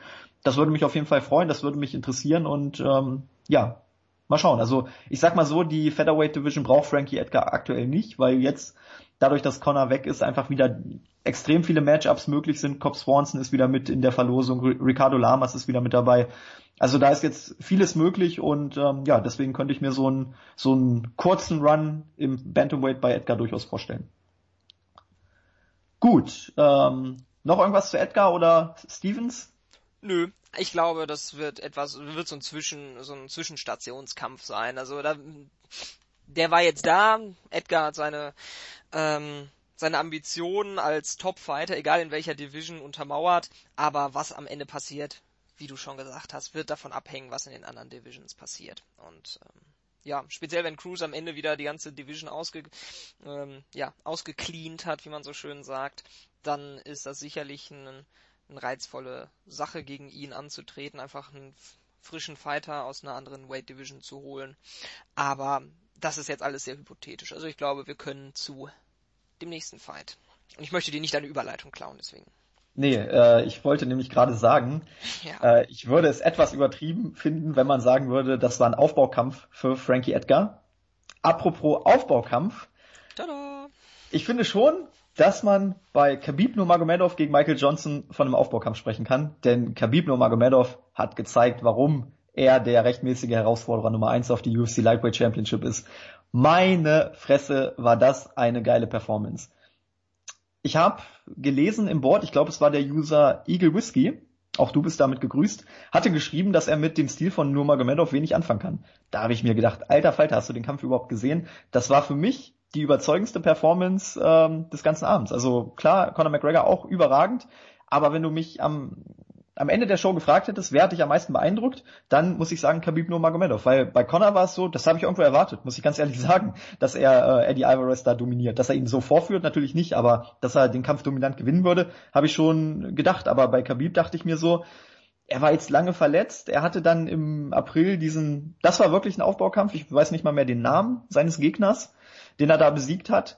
Ähm, und jetzt mit Michael Johnson hat er eben wirklich mal wieder einen richtig starken Gegner vor der Nase gehabt und Michael Johnson hat Dustin Poirier auch zerstört. Von daher habe ich schon gedacht, alter Falter, das wird ein richtig enger Kampf, das wird ein geiler Kampf. Und dann kommt Khabib Nurmagomedov und zerlegt Michael Johnson wirklich über drei Runden hinweg. Der tat mir am Ende richtig leid, denn er hatte einfach keine Chance. Er wurde am Boden bearbeitet, bearbeitet, bearbeitet und er hat einfach kein Mittel gegen das Ground Game von Khabib Nurmagomedov gefunden. Der hat ihn am Boden mit Ground and Pound bearbeitet, hat ihn dann am Ende ähm, im Kimura zur Aufgabe gezwungen. Aber wenn man ehrlich ist, dann hätte er, glaube ich, in der, also spätestens in der zweiten Runde hätte der Kampf schon beendet werden können. Äh, da war auch John McCarthy kurz davor, dann einzuschreiten. Khabib hat auch selber gesagt, man hätte ruhig früher abbrechen können. Der Michael Johnson hatte nicht den Hauch einer Chance. Sobald der Kampf auf dem Boden war, war es klar, dass äh, ja Johnson nur noch einstecken muss und da hätte McCarthy vielleicht früher reagieren können. Man muss aber auch sagen, um das jetzt nochmal kurz aufzugreifen, in der ersten Runde zu Beginn, als der Kampf im Stand begann, konnte, Mac, äh, konnte Michael Johnson Khabib tatsächlich mehrere gute Treffer verpassen und Khabib auch so ein bisschen ins Wackeln bringen. Aber Khabib hat dann natürlich überragend reagiert, hat seinen Takedown durchgebracht und ähm, ja, über das Ground Game können wir ja gleich nochmal detailliert sprechen, weil das war wirklich aller, allererste Sahne. Ja, das war auf jeden Fall ein Statement, so wie man es abgeben möchte. Ähm, ja, was, was noch so eine kleine Anekdote ist, die ich einfach herrlich finde und zeigen, wie, wie, wie bescheuert, aber im positiven Sinne einfach Khabib Nurmagomedov ist. Er hat ähm, während der Runden äh, Dana White, der ringside saß, angeschrien und ihm gesagt, er solle aufhören, ihm Fake Contracts, also irgendwelche Verträge zu senden, die hinterher eh nichts wert sind. Und das hat er während des Kampfes getan. Also dafür muss man schon wirklich selbstbewusst sein. Ansonsten konzentriere ich mich auf meinen Gegner, der durchaus Knockout-Power hat. Und ähm, das ist auf jeden Fall, das ist schon richtig, richtig, richtig, äh, ja, das also da fehlen mir echt so ein bisschen die Worte, als ich das gehört habe. Vor allem das, das Geile war auch in der zweiten Runde, also in der Pause von der zweiten zur dritten Runde, hat er wohl wieder Dana angeschrien und Dana hat dann geantwortet, äh, beende den Kampf erstmal und dann reden wir weiter. Und Khabib hat dann wohl gesagt, I'll do. Also ich werde es tun und ja, zwei Minuten 31 später war der Kampf dann auch schon vorbei. Also das war wirklich ein Statement von Khabib, unglaublich. Und äh, ja, wer während des Kampfes sich noch mit dem UFC-Präsidenten unterhalten kann, während er die Gegner verprügelt, ja, der hat, glaube ich, wirklich einen Title-Shot verdient. ja, und so promotest du einen Fight. Ne? lieber Tony Ferguson, so macht man das. Und ähm, ja, rein technisch gesehen. Man sieht es, ich möchte ganz kurz vorher noch darauf eingehen, du hast gesagt, ähm, er hatte am Anfang im Stand Probleme und das ist etwas, was man wirklich nicht vergessen sollte, weil irgendwie sind viele Fans, speziell im Internet, lese ich das auch in englischen Foren immer wieder. Die einen sagen, Conor McGregor zerstört ähm, Khabib und die anderen sagen, Khabib zerstört Conor. Ich glaube, das ist wirklich ähm, etwas, worüber ich jetzt überhaupt nicht so detailliert sprechen möchte. Aber Connor ist nochmal ein ganz anderer Striker, als das ein Michael Johnson ist. Und wenn Michael Johnson ihn dann ein bisschen in Probleme bringen kann, dann ähm, sollte er gegen Connor vielleicht nochmal eine Schippe draufpacken, was das Stand-up-Game anbelangt. Was er dann natürlich letztendlich am Boden gezeigt hat, das war also, ich glaube, so gut wirklich von oben den Gegner zerquetschen und ähm, wirklich systematisch ähm, zu, zu zermürben, das können wirklich nur ganz, ganz wenige. Daniel Cormier, wie er das gegen ähm, Rumble Johnson gemacht hat, das war so in der Art. Ähm, und ansonsten fällt mir da echt zurzeit wirklich niemand ein, der das so gut kann. Und ähm, ja, speziell diese Technik, wo er dann immer wieder den Arm von Michael Johnson runtergehalten hat, um ihm dann mit der anderen Faust ähm, volle Lotze ins Gesicht zu hauen. Das war schon, das war schon Brock Lesnar, Brock Lesnar, Lesnar Lesk. So. ähm, Brock Lesnar like. Ja, ich wollte es ein bisschen ähm, französisch an, anhauchen.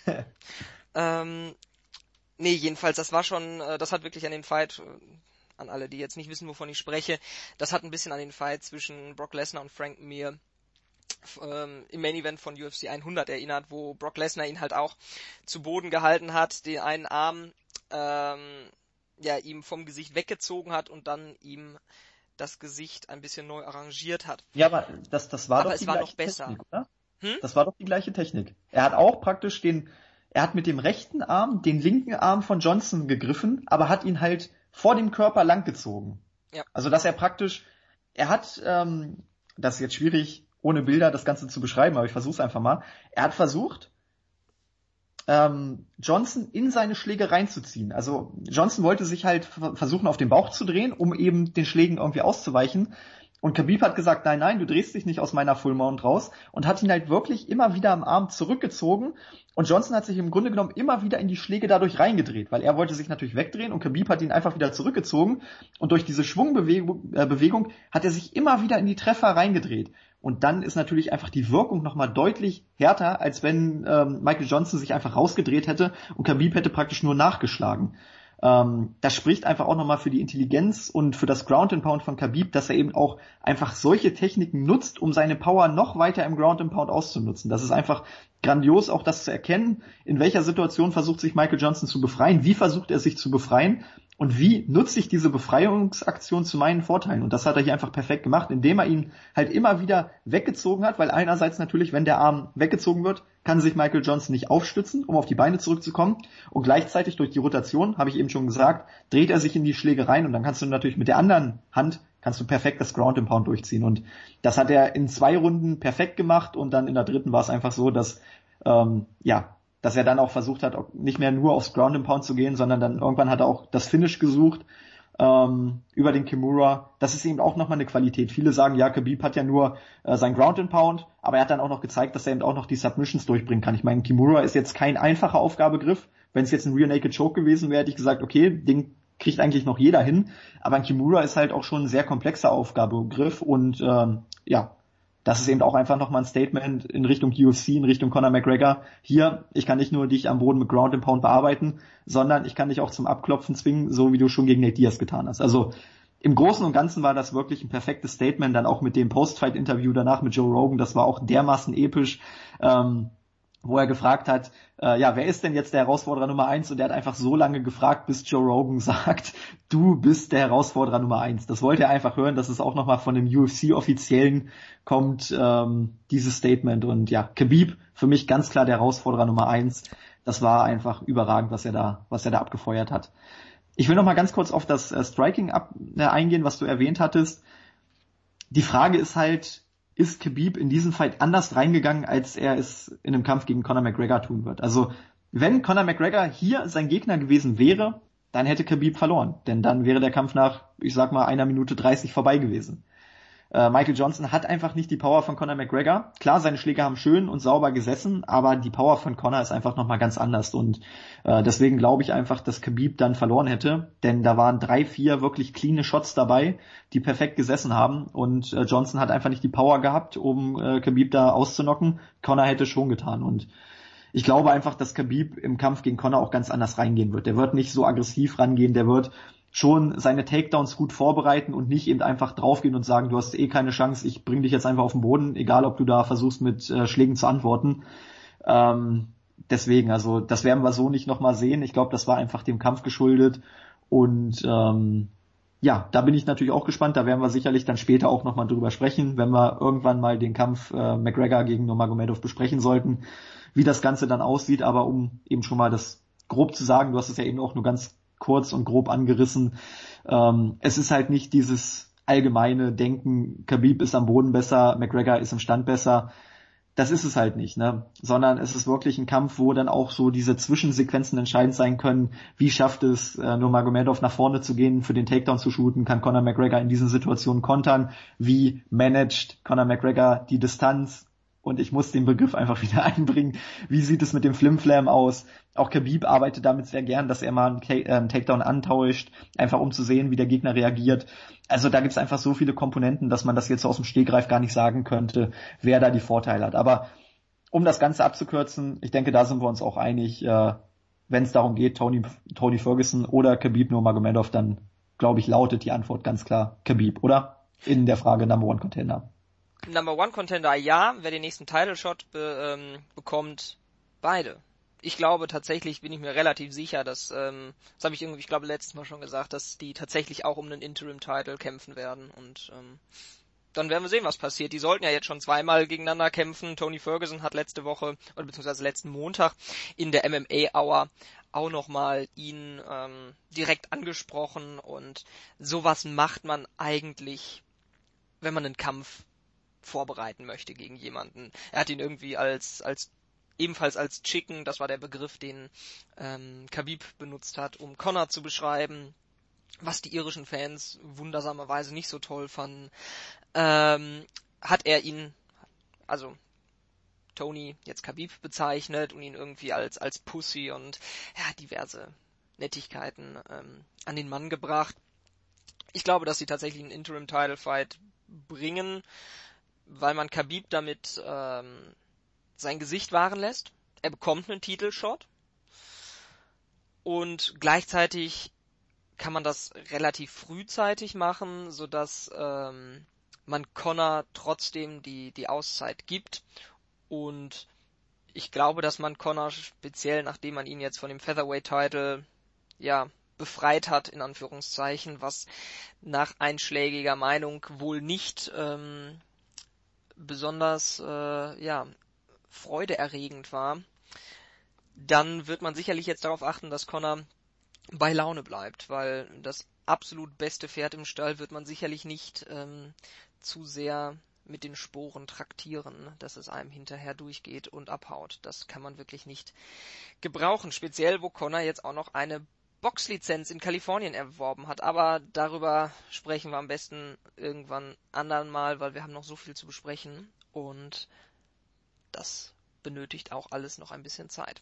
Insgesamt glaube ich, die beiden werden tatsächlich einen Title Shot bekommen und am Ende wird der Sieger gegen Connor antreten und ja, Tony hat auch ein bisschen mehr Promo Fähigkeiten und Willen zur zur verbalen Auseinandersetzung gezeigt. Dementsprechend ja, wird das schon, wird das schon eine spektakuläre Angelegenheit. Okay, gut, ja, um das Ganze dann auch abzuschließen, würde ich sagen, gehen wir noch ganz kurz auf die anderen vier Kämpfe ein. Also wir hatten Tim Boach gegen Rafael Natal, hat Boach gewonnen via TKO in der ersten Runde. Ebenfalls via TKO in der ersten Runde hat Vicente Luque gegen Belal Mohammed gewonnen. Dann hat man noch Jim Miller gegen Thiago Alves. Das Ganze endete via Decision. Miller hat unanimous einstimmig gewonnen. Und ich hatte es vorhin schon gesagt, Liz Camouche hat gegen Caitlin Chokagian gewonnen via Split Decision. Gibt's bei diesen vier Kämpfen irgendwas, was du noch erwähnenswert findest? Also wir brauchen jetzt nicht mehr auf die Kämpfe detailliert einzugehen, sondern irgendeine Story, irgend, irgendwas, was du noch erwähnen möchtest. Ja, zwei Sachen hätte ich da noch. Einerseits Tim Butch ähm, oder Butch, wie immer man ihn jetzt aussprechen möchte, das überrascht mich irgendwie. Der Junge scheint so ein bisschen, ähm, ja, seinen, seinen zweiten Frühling zu finden. Und was ich nicht so ganz verstanden habe, war das, das Booking von Caitlin Chukagian gegen Lise Camouche, weil Chukagian ist durchaus eine gute Fighterin, speziell im, im Striking-Bereich. Und sie war bis dato äh, 8-0, also keine Niederlage. Und das Einzige, wo sie nicht ganz so doll oder ein größeres Defizit aufzuweisen hat, ist im Wrestling. Warum ich sie dann gegen eine wirklich starke Wrestlerin wie Lise Camouche stelle, erschließt sich mir persönlich nicht. Natürlich, man darf nicht jeden Fighter, bis er Champion ist, mit Samthandschuhen anfassen, aber Chukagian ist sicherlich gut vermarktbar, sie ist groß, blond, also ohne jetzt irgendwie so, so auf Äußerlichkeiten nur Wert zu legen, mm, die UFC hat da vielleicht so ein bisschen so ein intelligentes Booking vermissen lassen, weil ähm, Chukagian hat durchaus Potenzial und Camouche war eben schon im Title Picture und ob sie wirklich nochmal ins Title Picture eingreifen kann, glaube ich nicht. Chukagian ist noch sehr, sehr jung, das heißt, bei ihr kann das gu gut sein und ja, da wäre es irgendwo taktisch und ähm, ja, aus einer Business-Sicht vielleicht klüger gewesen, sie gegen auch eine Strikerin zu stellen, die vielleicht ein bisschen schlechter ist als sie. Einfach, ja. Erster Kampf in Madison Square Garden ist für eine zukünftige Fehde, für einen zukünftigen Aufbau sicherlich nicht schlecht, aber so ist es nun. Chukagian ist noch jung, hat noch Zeit, sich zu entwickeln, äh, entwickeln. Das war ein komisches Wort, äh, zu entwickeln und ja, Ansonsten Natal, äh, Vicente Luque noch mit einem schönen Knockout. Der hat sicherlich Potenzial, aber nicht in unmittelbarer Zukunft. Und äh, Thiago Alves, huh, der sollte mal seine Sachen wieder wieder auf eine Reihe bekommen. Hat er für alle, die es nicht wissen, hat das Gewicht verpasst. Es war dementsprechend ein Catchweight-Bout, sollte eigentlich sein Debüt im Lightweight werden.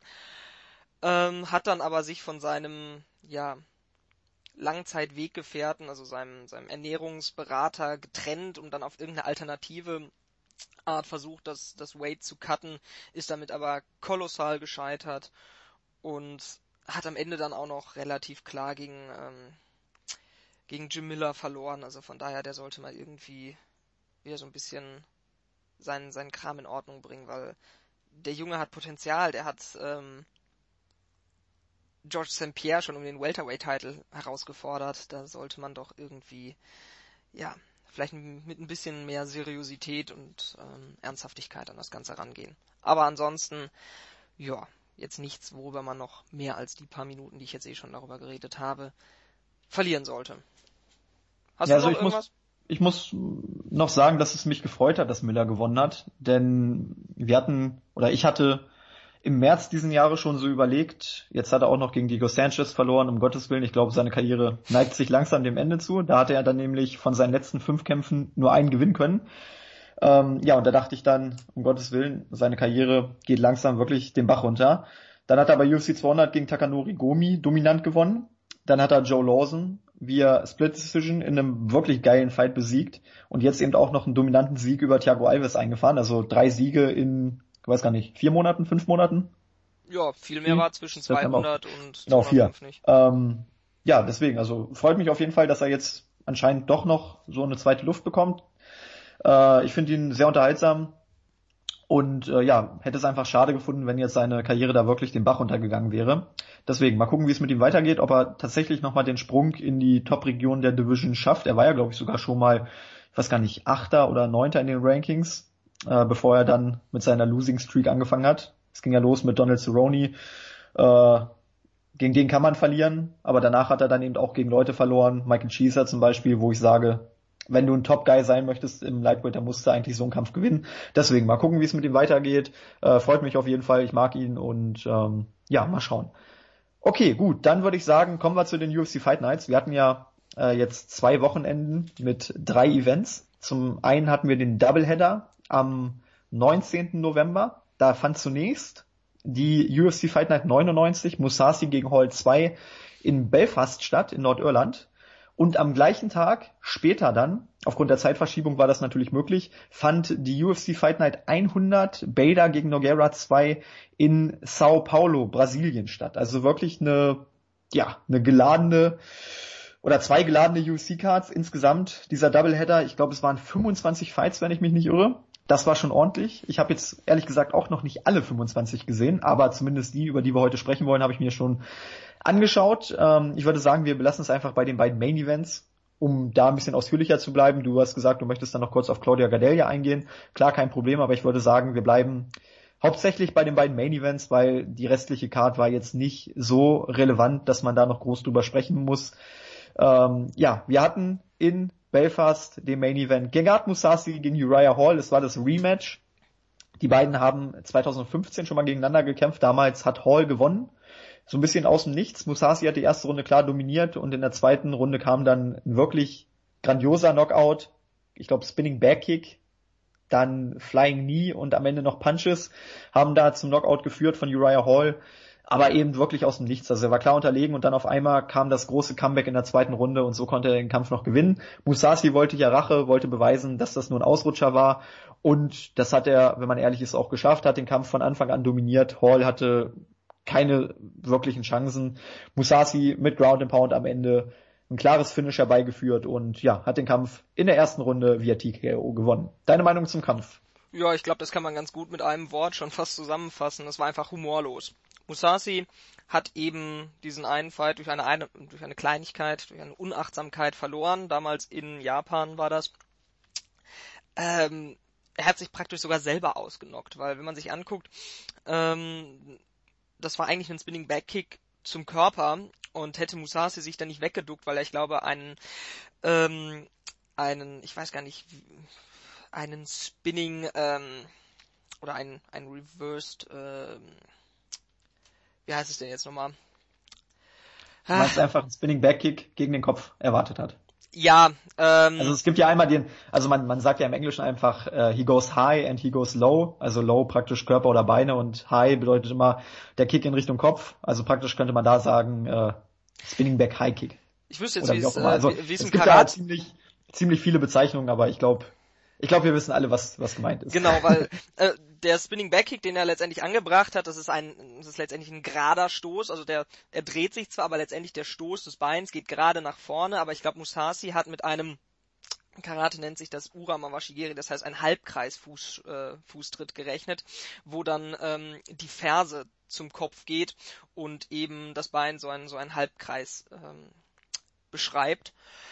Und weil das eben unter anderem eine der Tritte war, mit denen er bei, ich glaube, es war beim, es war sogar bei ähm, bei Tuff, also bei The Ultimate Fighter, wo er mal damit einen ähm, ein Knockout gelandet hat. Und ich glaube, Musashi hat tatsächlich auch mit so einem Kick gerechnet und dann halt eben sich geduckt, um diesem Headkick auszuweichen, ist dann aber natürlich frontal in den ähm, Backkick gelaufen.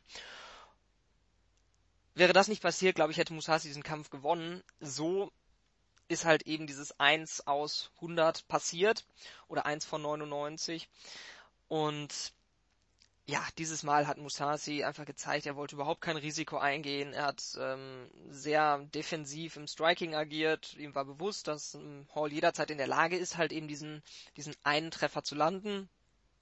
Er hat praktisch nichts kassiert. Er hat einen, einen so einen Spinning Back Kick wieder gefressen, aber eben ich glaube, auf die Brust war es letztendlich und er hat ihn kommen sehen, er hat damit gerechnet, dementsprechend ist das schon, ähm, ist das schon etwas, was einen Kick wesentlich, einen, einen Kick wesentlich weniger tödlich macht und ja, dann hat er ihn gegen den Käfig gepinnt, zu Boden gebracht und mit Ground and Pound gefinisht.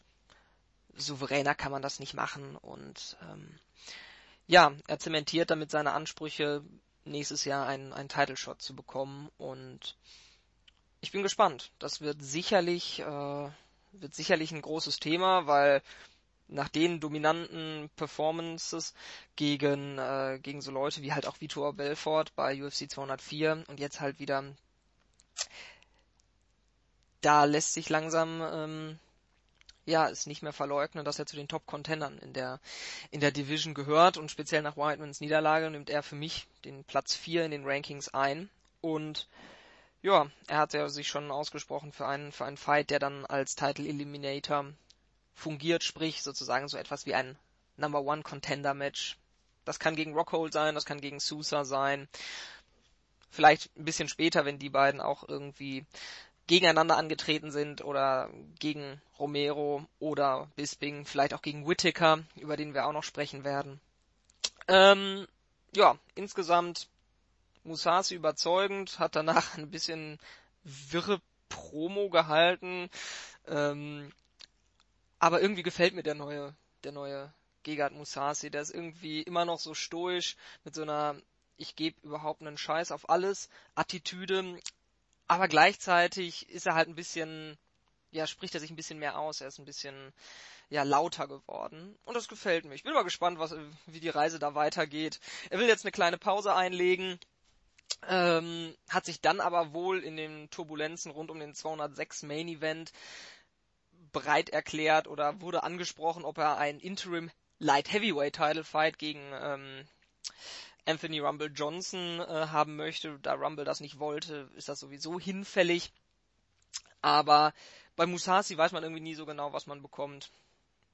Will er jetzt eine Pause machen? Vielleicht steht er auf einmal bei 207 doch nochmal auf der Matte. Man weiß es nicht. Aber es wird auf jeden Fall etwas sein, worauf man ein Auge haben muss.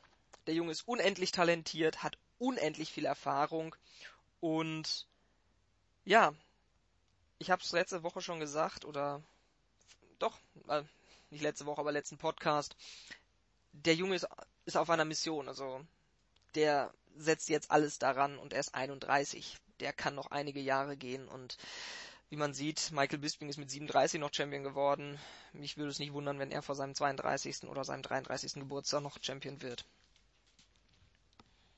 Ja, ich, ich würde mich da eigentlich die anschließen. Also ich fand auch, dass es eine sehr souveräne Performance war.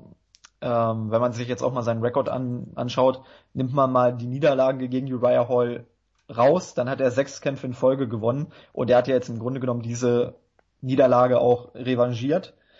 Ähm, von daher, also das ist wirklich ein richtig guter Run, auf dem er aktuell ist. Die Performance hat gestimmt. Äh, man, man hatte eigentlich zu keinem Zeitpunkt wirklich den Eindruck, dass Hall ihm hier gefährlich werden kann, wie schon im ersten Kampf. Ähm, dieses Mal hat er sich einfach nicht überraschen lassen, sondern war von Anfang an konsequent und hat eben auch den Kampf frühzeitig schon zu Ende gebracht und ist gar nicht erst in, in Runde zwei gehen lassen. Von daher, das war wirklich ein sehr guter Auftritt, sehr überzeugend und ähm, ja, du hast es gesagt, das muss jetzt einfach in Richtung Titel gehen, weil er ist zwar erst 31, aber er ist auch schon gefühlt eine Ewigkeit dabei, also 49 Profikämpfe äh, ist schon echt krass. Also ich kann gerade mal gucken, wann, wann er angefangen hat. 2003, also in 13 Jahren äh, 49 Profikämpfe zu ab absolvieren, das ist schon sehr, sehr ordentlich. Ähm, Jedes Jahr ja. drei Stück, das ist schon echt Wahnsinn bei so einem verletzungsanfälligen Sport. Ja. Also. Deswegen, also ich glaube, er ist jetzt einfach auch an der Reihe und, und äh, ja, du hast es gesagt, Chris Whiteman ist oben erstmal raus, man hat Jacare noch, hinter dem so ein kleines Fragezeichen ist, dann ist Luke Cole verletzt. Da muss man auch erstmal gucken, wie er wiederkommt. Und dann hast du eben nur noch Joel Romero an der Spitze, der jetzt gegen Bisping antreten wird. Also der Weg ist nicht mehr sonderlich weit bis zum Title Shot. Ähm, mein Booking wäre ehrlich gesagt ein Kampf gegen Robert Whittaker für Musasi demnächst. Denn Jacare hatte er schon. Klar, man kann sagen, er hat verloren. Die Niederlage müsste er nochmal revanchieren, um einfach einen Title Shot bekommen zu können. Ich bin aber nach wie vor dafür, dass man äh, gegen Rockhold bookt. Und, äh, ja, deswegen würde ich Musasi da lieber gegen Whittaker sehen. Man kann auch von mir aus Whittaker gegen, äh, gegen Rockhold booken und, und Jacare gegen Musasi. Also diese vier Leute kann man wirklich sehr flexibel booken. Aber wenn, wenn ich Booker wäre, dann äh, würde ich mir wünschen, dass Musasi gegen Whittaker kämpft und, und Jacare gegen Rockhold, weil, weil äh, Jacare gegen Rockhold ist für mich einfach auch ein Matchup, was ich gerne sehen würde. Ähm, Gerade jetzt nach der Verletzung oder nach der, nach der Auszeit von, von Rockhold. Ähm, ja, und man könnte das eben sehr gut überbrücken dann mit einem Title Eliminator zwischen Whittaker und Musasi, auch wenn beide jetzt vielleicht nicht so das Standing bei den Fans haben, äh, wenn es um Star Power geht. Aber vom Matchup her wäre das wirklich interessant. Also so ein Gegard Musasi gegen Joel Romero Fight, das wäre wirklich ja einer, wo ich mit der Zunge schnalzen würde. Aber man muss abwarten. Also Middleweight ist aktuell sehr viel möglich. Man hat sehr viele Anwärter auf den Titel. Man hat äh, gewisse Konstellationen, die einfach noch durchgespielt werden müssen. Ähm, aber ich, ich würde auch sagen, das Jahr 2017 könnte wirklich das Jahr von Musashi werden. Also ein Titelgewinn ist natürlich immer noch mal was anderes, aber ich bin mir fast sicher, dass er im kommenden Jahr auf jeden Fall einen Titelkampf bekommen wird. Und ähm, ja, sollte Michael Bisping wirklich dann noch Champion sein, dann dürfte er den Titel auch gewinnen. Gegen Romero wird es mit Sicherheit schwieriger, aber das wäre halt ein Fight, auf den ich mich extrem freuen würde. Also Musasi ist momentan wirklich so der Typ, wo ich sage, egal gegen wen du ihn stellst, du kannst ihn auch gegen Whittaker stellen, das wäre auch ein super interessanter Kampf. Mit dem kannst du momentan wirklich machen, was du willst, es wäre immer interessant. Also ja, ich bin wirklich ein Fan von Musasi und äh, freue mich einfach darauf, wie es mit ihm weitergeht. Okay, dann äh, würde ich sagen, gucken wir noch kurz auf den Rest der Card. Hast du da irgendwas, was du unbedingt ansprechen müsstest? Ich persönlich hätte nämlich nur eine Sache, das wäre der Flyweight-Bout äh, Koji Horiguchi, Horiguchi äh, gegen Ali Bagautinov. Ähm, ja, dominanter Sieg für Horiguchi. Der hatte ja auch schon mal einen Title-Shot gegen Demetrius Johnson. Die Flyweight-Division, äh, werden wir ja am Ende vielleicht auch nochmal drüber sprechen, ist einfach sehr dünn besetzt. Ähm, in den Rankings ist er jetzt auf Platz drei vor ihm sind nur noch Joseph Benavides und Henry Cejudo und die haben beide auch schon gegen Johnson verloren. Äh, ja, deswegen hat Horiguchi auf jeden Fall auch wieder gute Chancen, vielleicht nochmal gegen Johnson ranzudürfen, sollte er gegen äh, Tim, Timothy Elliott äh, seinen Titel verteidigen am kommenden Samstag es war eine sehr dominante Performance, äh, 30-27, das, das spricht für sich. Äh, Bagautinov ist jetzt auch kein schlechter, den hatte ich auch mal auf der Liste als Title Contender, also auch als, als würdiger Title Contender, der Johnson vielleicht den Titel abnehmen könnte. Hat er ja dann letzt, letztendlich auch nicht geschafft, aber ähm, ich hatte es zumindest auf dem Zettel. Deswegen, also so dominant zu gewinnen, das, das ist schon sehr überzeugend und ähm, ja, Moriguchi auf jeden Fall jemand, der im Flyweight im Jahr 2017 auch wieder um den Titel kämpfen könnte. Ja, definitiv. Also speziell in dieser Division. Cejudo gegen Benavides ist ja auch noch nächstes Wochenende. Dementsprechend ähm, wird einer von den beiden auf jeden Fall rausfallen. Und dann hat er nur noch einen vor sich. Und ähm, ja, wenn der dann abgefertigt wurde, gehen wir mal davon aus, dass Johnson das alles gewinnt. Ja, dann wäre es auch mal wieder für Horiguchi Zeit. Ansonsten würde ich das jetzt einfach alles ganz kurz noch so meine Eindrücke da einbringen. Im Opener hat Artem Lobov gegen äh, Ishihara gewonnen. Und das war die mit Abstand beste Performance von Artem Lobov, der vielen als Trainingspartner von Conor McGregor bekannt ist. Er hat wirklich eine starke Performance abgeliefert, hat ähm, Ishihara über drei Runden lang eigentlich klar dominiert. Ich war von Ishihara ein bisschen enttäuscht, weil ich eigentlich dachte, dass er ähm, speziell mit seinem mit seinem Reichweitenvorteil was anfangen kann, aber Lobov hat sich da so ein bisschen was von seinem ja von seinem Kollegen Conor McGregor abgeschaut, hat das hatte die Distance sehr sehr gut gemanagt und ja, dementsprechend dann immer wieder mit guten, ähm, mit guten Kontern Conor McGregor macht das mit einer linken, mit einer linken Geraden. Artem Lobov macht das mit einem, mit so einem kurzgezogenen rechten Haken. Das war alles wirklich, wirklich gut. Er ist sicherlich weit davon entfernt, irgendwo ins Titelgeschehen eingreifen zu können, aber mm, ich habe so ein bisschen das Gefühl, dass es die Performance, mit der er jetzt endgültig in der UFC angekommen ist und seinen Status als UFC-Fighter legitimiert hat, während man vorher immer so ein bisschen dachte, ja, der ist eigentlich nur da, weil er befreundet mit Conor McGregor ist. Jetzt hat er gezeigt, er ist zu Recht da. Ähm, ja, ansonsten gab es dann halt noch einen Heavyweight Teil, ein Heavyweight Title Bout, oh Gott, bitte nicht. ähm, das wäre grausam. Ähm, ein Heavyweight Bout zwischen Alexander. Naja, man, man muss aber sagen, Volkov, man muss aber sagen, Volkov bei Bellator hat er den Titel gehalten. Also. Das ist für mich ehrlich gesagt, also das ist äh, schon ein Statement äh, an die Heavyweight Division bei Bellator, wenn der den Titel halten konnte. Ja. Also Alexander Volkov gegen gegen Tim Johnson ist letztendlich als eine Split Decision geendet. Ähm, oh Gott, also das war wirklich ein schlechter Kampf. Also da kann man, das kann man wirklich nicht beschönigen. Ähm, Volkov hat eigentlich den klaren Reichweitenvorteil aber wie wenig er damit gemacht hat, also wie viel Schaden er von Tim Johnson einstecken musste, das war schon Wahnsinn. Und Tim Johnson ist wirklich kein guter Striker. Wenn man sich anguckt, wie er immer anfährt beim, beim Vorwärtsgehen dem Striken, also der hat die Explosivität einer, einer, einer komatösen Wanderdüne. Das ist wirklich, ähm, das ist schon erschreckend.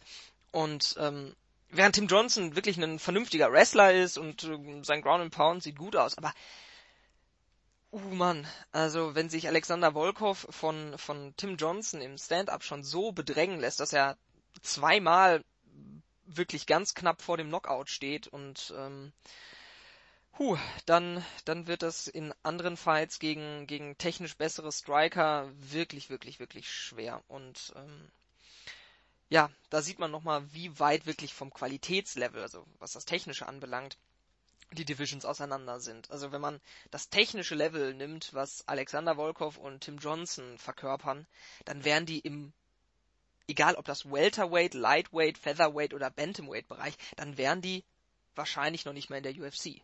Also da muss man irgendwie so ein bisschen ehrlich sein. Das ist einfach kein UFC-Niveau. Und dass Tim Johnson irgendwie Nummer 15 gerankt ist oder so, spricht dann halt auch noch Bände. Weil, ja, das ist nichts, was eigentlich, ähm, was irgendwo ein Contender-Dasein rechtfertigt. Und soll ich soll ich noch ein bisschen schlimmer machen? Alexander Volkov ist die Nummer 13. Oh Gott, ey, der ist jetzt neu auf der. Oh Mann, oh Mann, also der hat so eine, der hat wirklich eine gute, hat, hat eine große Reichweite. Aber wenn man sieht, wie Conor McGregor seine Reichweite einsetzt, oder halt auch vorher Artem Lobov, der wirklich nicht die Creme de la Creme der Lightweight Division äh, oder der Featherweight Division ist. Und das dann vergleicht mit Alexander Volkov, der wirklich ähm, lange, lange Gräten hat, um das jetzt mal so ein bisschen platt auszudrücken. Huh, das ist schon, ähm, ja, das ist schon sehr bezeichnend. Und äh, hoffen wir mal, dass in den nächsten Jahren die Qualität im Heavyweight-Bereich noch ein bisschen zunimmt. Naja, und als letztes gab es dann noch ähm, vor dem Main Event einen Fight zwischen Stevie Ray aus Schottland und Ross Pearson aus England.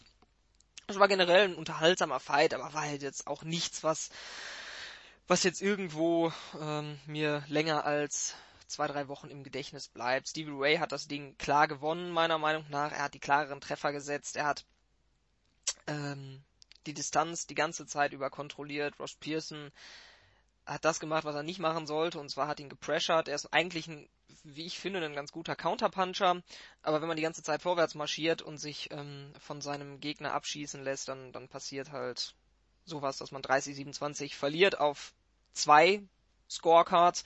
Der andere hat aus was auch immer heraus ähm, den Fight 30-27 an Ross Pearson gegeben. Das ähm, hat mich ein bisschen schockiert, weil häufig Decisions diskutabel sind, aber in dem Fall definitiv nicht. Also 30-27 ähm, das Ganze an Ross Pearson zu geben, das, äh, das ist für mich jenseits alles, alles Vertretbaren. Und ja, ich glaube, Ross Pearson sowieso nicht, dem dem geht langsam, glaube ich, die Luft aus nach vielen harten Kämpfen. Der wird nicht mehr weit nach oben kommen. Und auch Stevie Ray, der ist, hat einen, einen netten Takedown gelandet. Ganz schönes äh, Striking, ganz nettes Footwork. Aber ob der wirklich weit nach oben kommen wird in der Lightweight Division, das wage ich ehrlich gesagt zu bezweifeln. Dafür ist, ist er einfach, hat er nicht genug technische Fähigkeiten. Und ähm, ja, dementsprechend war jetzt die Fightcard, war, es war nicht schlimm, sich das Ganze anzugucken, aber so eine richtige überragende Fight Night war das jetzt auch nicht. Also konnte man sich geben, aber jo, war halt jetzt naja, nichts. Das, das so. Problem sind halt wirklich diese aufgeblähten Fightcards. Also wenn man diese beiden Events, die da an einem Tag stattgefunden haben, einfach zusammengepackt hätte, dann hättest du immer noch eine solide Card gehabt. Aber wenn ich mir wirklich mal speziell diese Musashi Hall Fight Night angucke und wenn ich mir da die Prelims angucke, also um Gottes Willen, da kämpft Brett Johns gegen Quan Ho Quark. Und äh, Gesundheit. Ja, deswegen. Das sind einfach Kämpfe, da sage ich mir ganz ehrlich, das muss ich nicht sehen. Und ähm, da würde ich auch als Fan in der Arena sagen, okay, dann gucke ich mir lieber acht Kämpfe an, und die sind dafür alle qualitativ hochwertig, als dass ich mir 13 oder 14 Kämpfe angucken muss, wovon mir sechs schon mal am Arsch vorbeigehen. Also ähm, ich verstehe nicht, warum die UFC da auch immer sagt, wir müssen unbedingt 14 oder 13 oder 14 Kämpfe zeigen. Ich finde, das ist einfach zu viel, gerade bei so einer Card, wo du dann die Leute nicht kennst. Also ich bin generell kein Fan, äh, kein, kein Fan von diesen Doubleheadern. Das ist einfach zu viel. Wer, wer guckt sich denn auch, auch zu Hause, wer guckt sich denn bitte 25 Kämpfe an einem Tag an? Da, da wirst du verrückt. Ich habe ich glaube, drei Tage gebraucht, um mir Großteil der, der Fights anzugucken und ich bin immer noch nicht durch. Also es ist wirklich einfach too much und ich denke, das geht vielen Leuten so. Äh, klar, die Idee ist, ist verständlich. Man möchte zum einen den Fans in Europa, in, in Irland, Nordirland, da einfach auch eine Show bieten. Man möchte den Fans in Brasilien eine Show bieten. Ist ja alles schön und gut, aber ja, für den, für den Fan, der sich wirklich alles reinzieht, wird's dann auch irgendwann zu viel. Und äh, das Gefühl hatte ich hier einfach bei diesen beiden Events. Definitiv. Ähm, deswegen, also für mich war es too much bei der UFC Fight Night 100 war es ähnlich. Also wenn ich mir da die Prelims angucke, da hast du zwar schon ein paar ganz coole Leute mit dabei. Also Pedro Munoz gegen Justin Scoggins war wirklich ein Fight, den ich sehr unterhaltsam fand. Ähm, dann hast du schöne Performances, vor allem von Mutante Ferreira fand ich richtig gut gegen Jack Hermanson.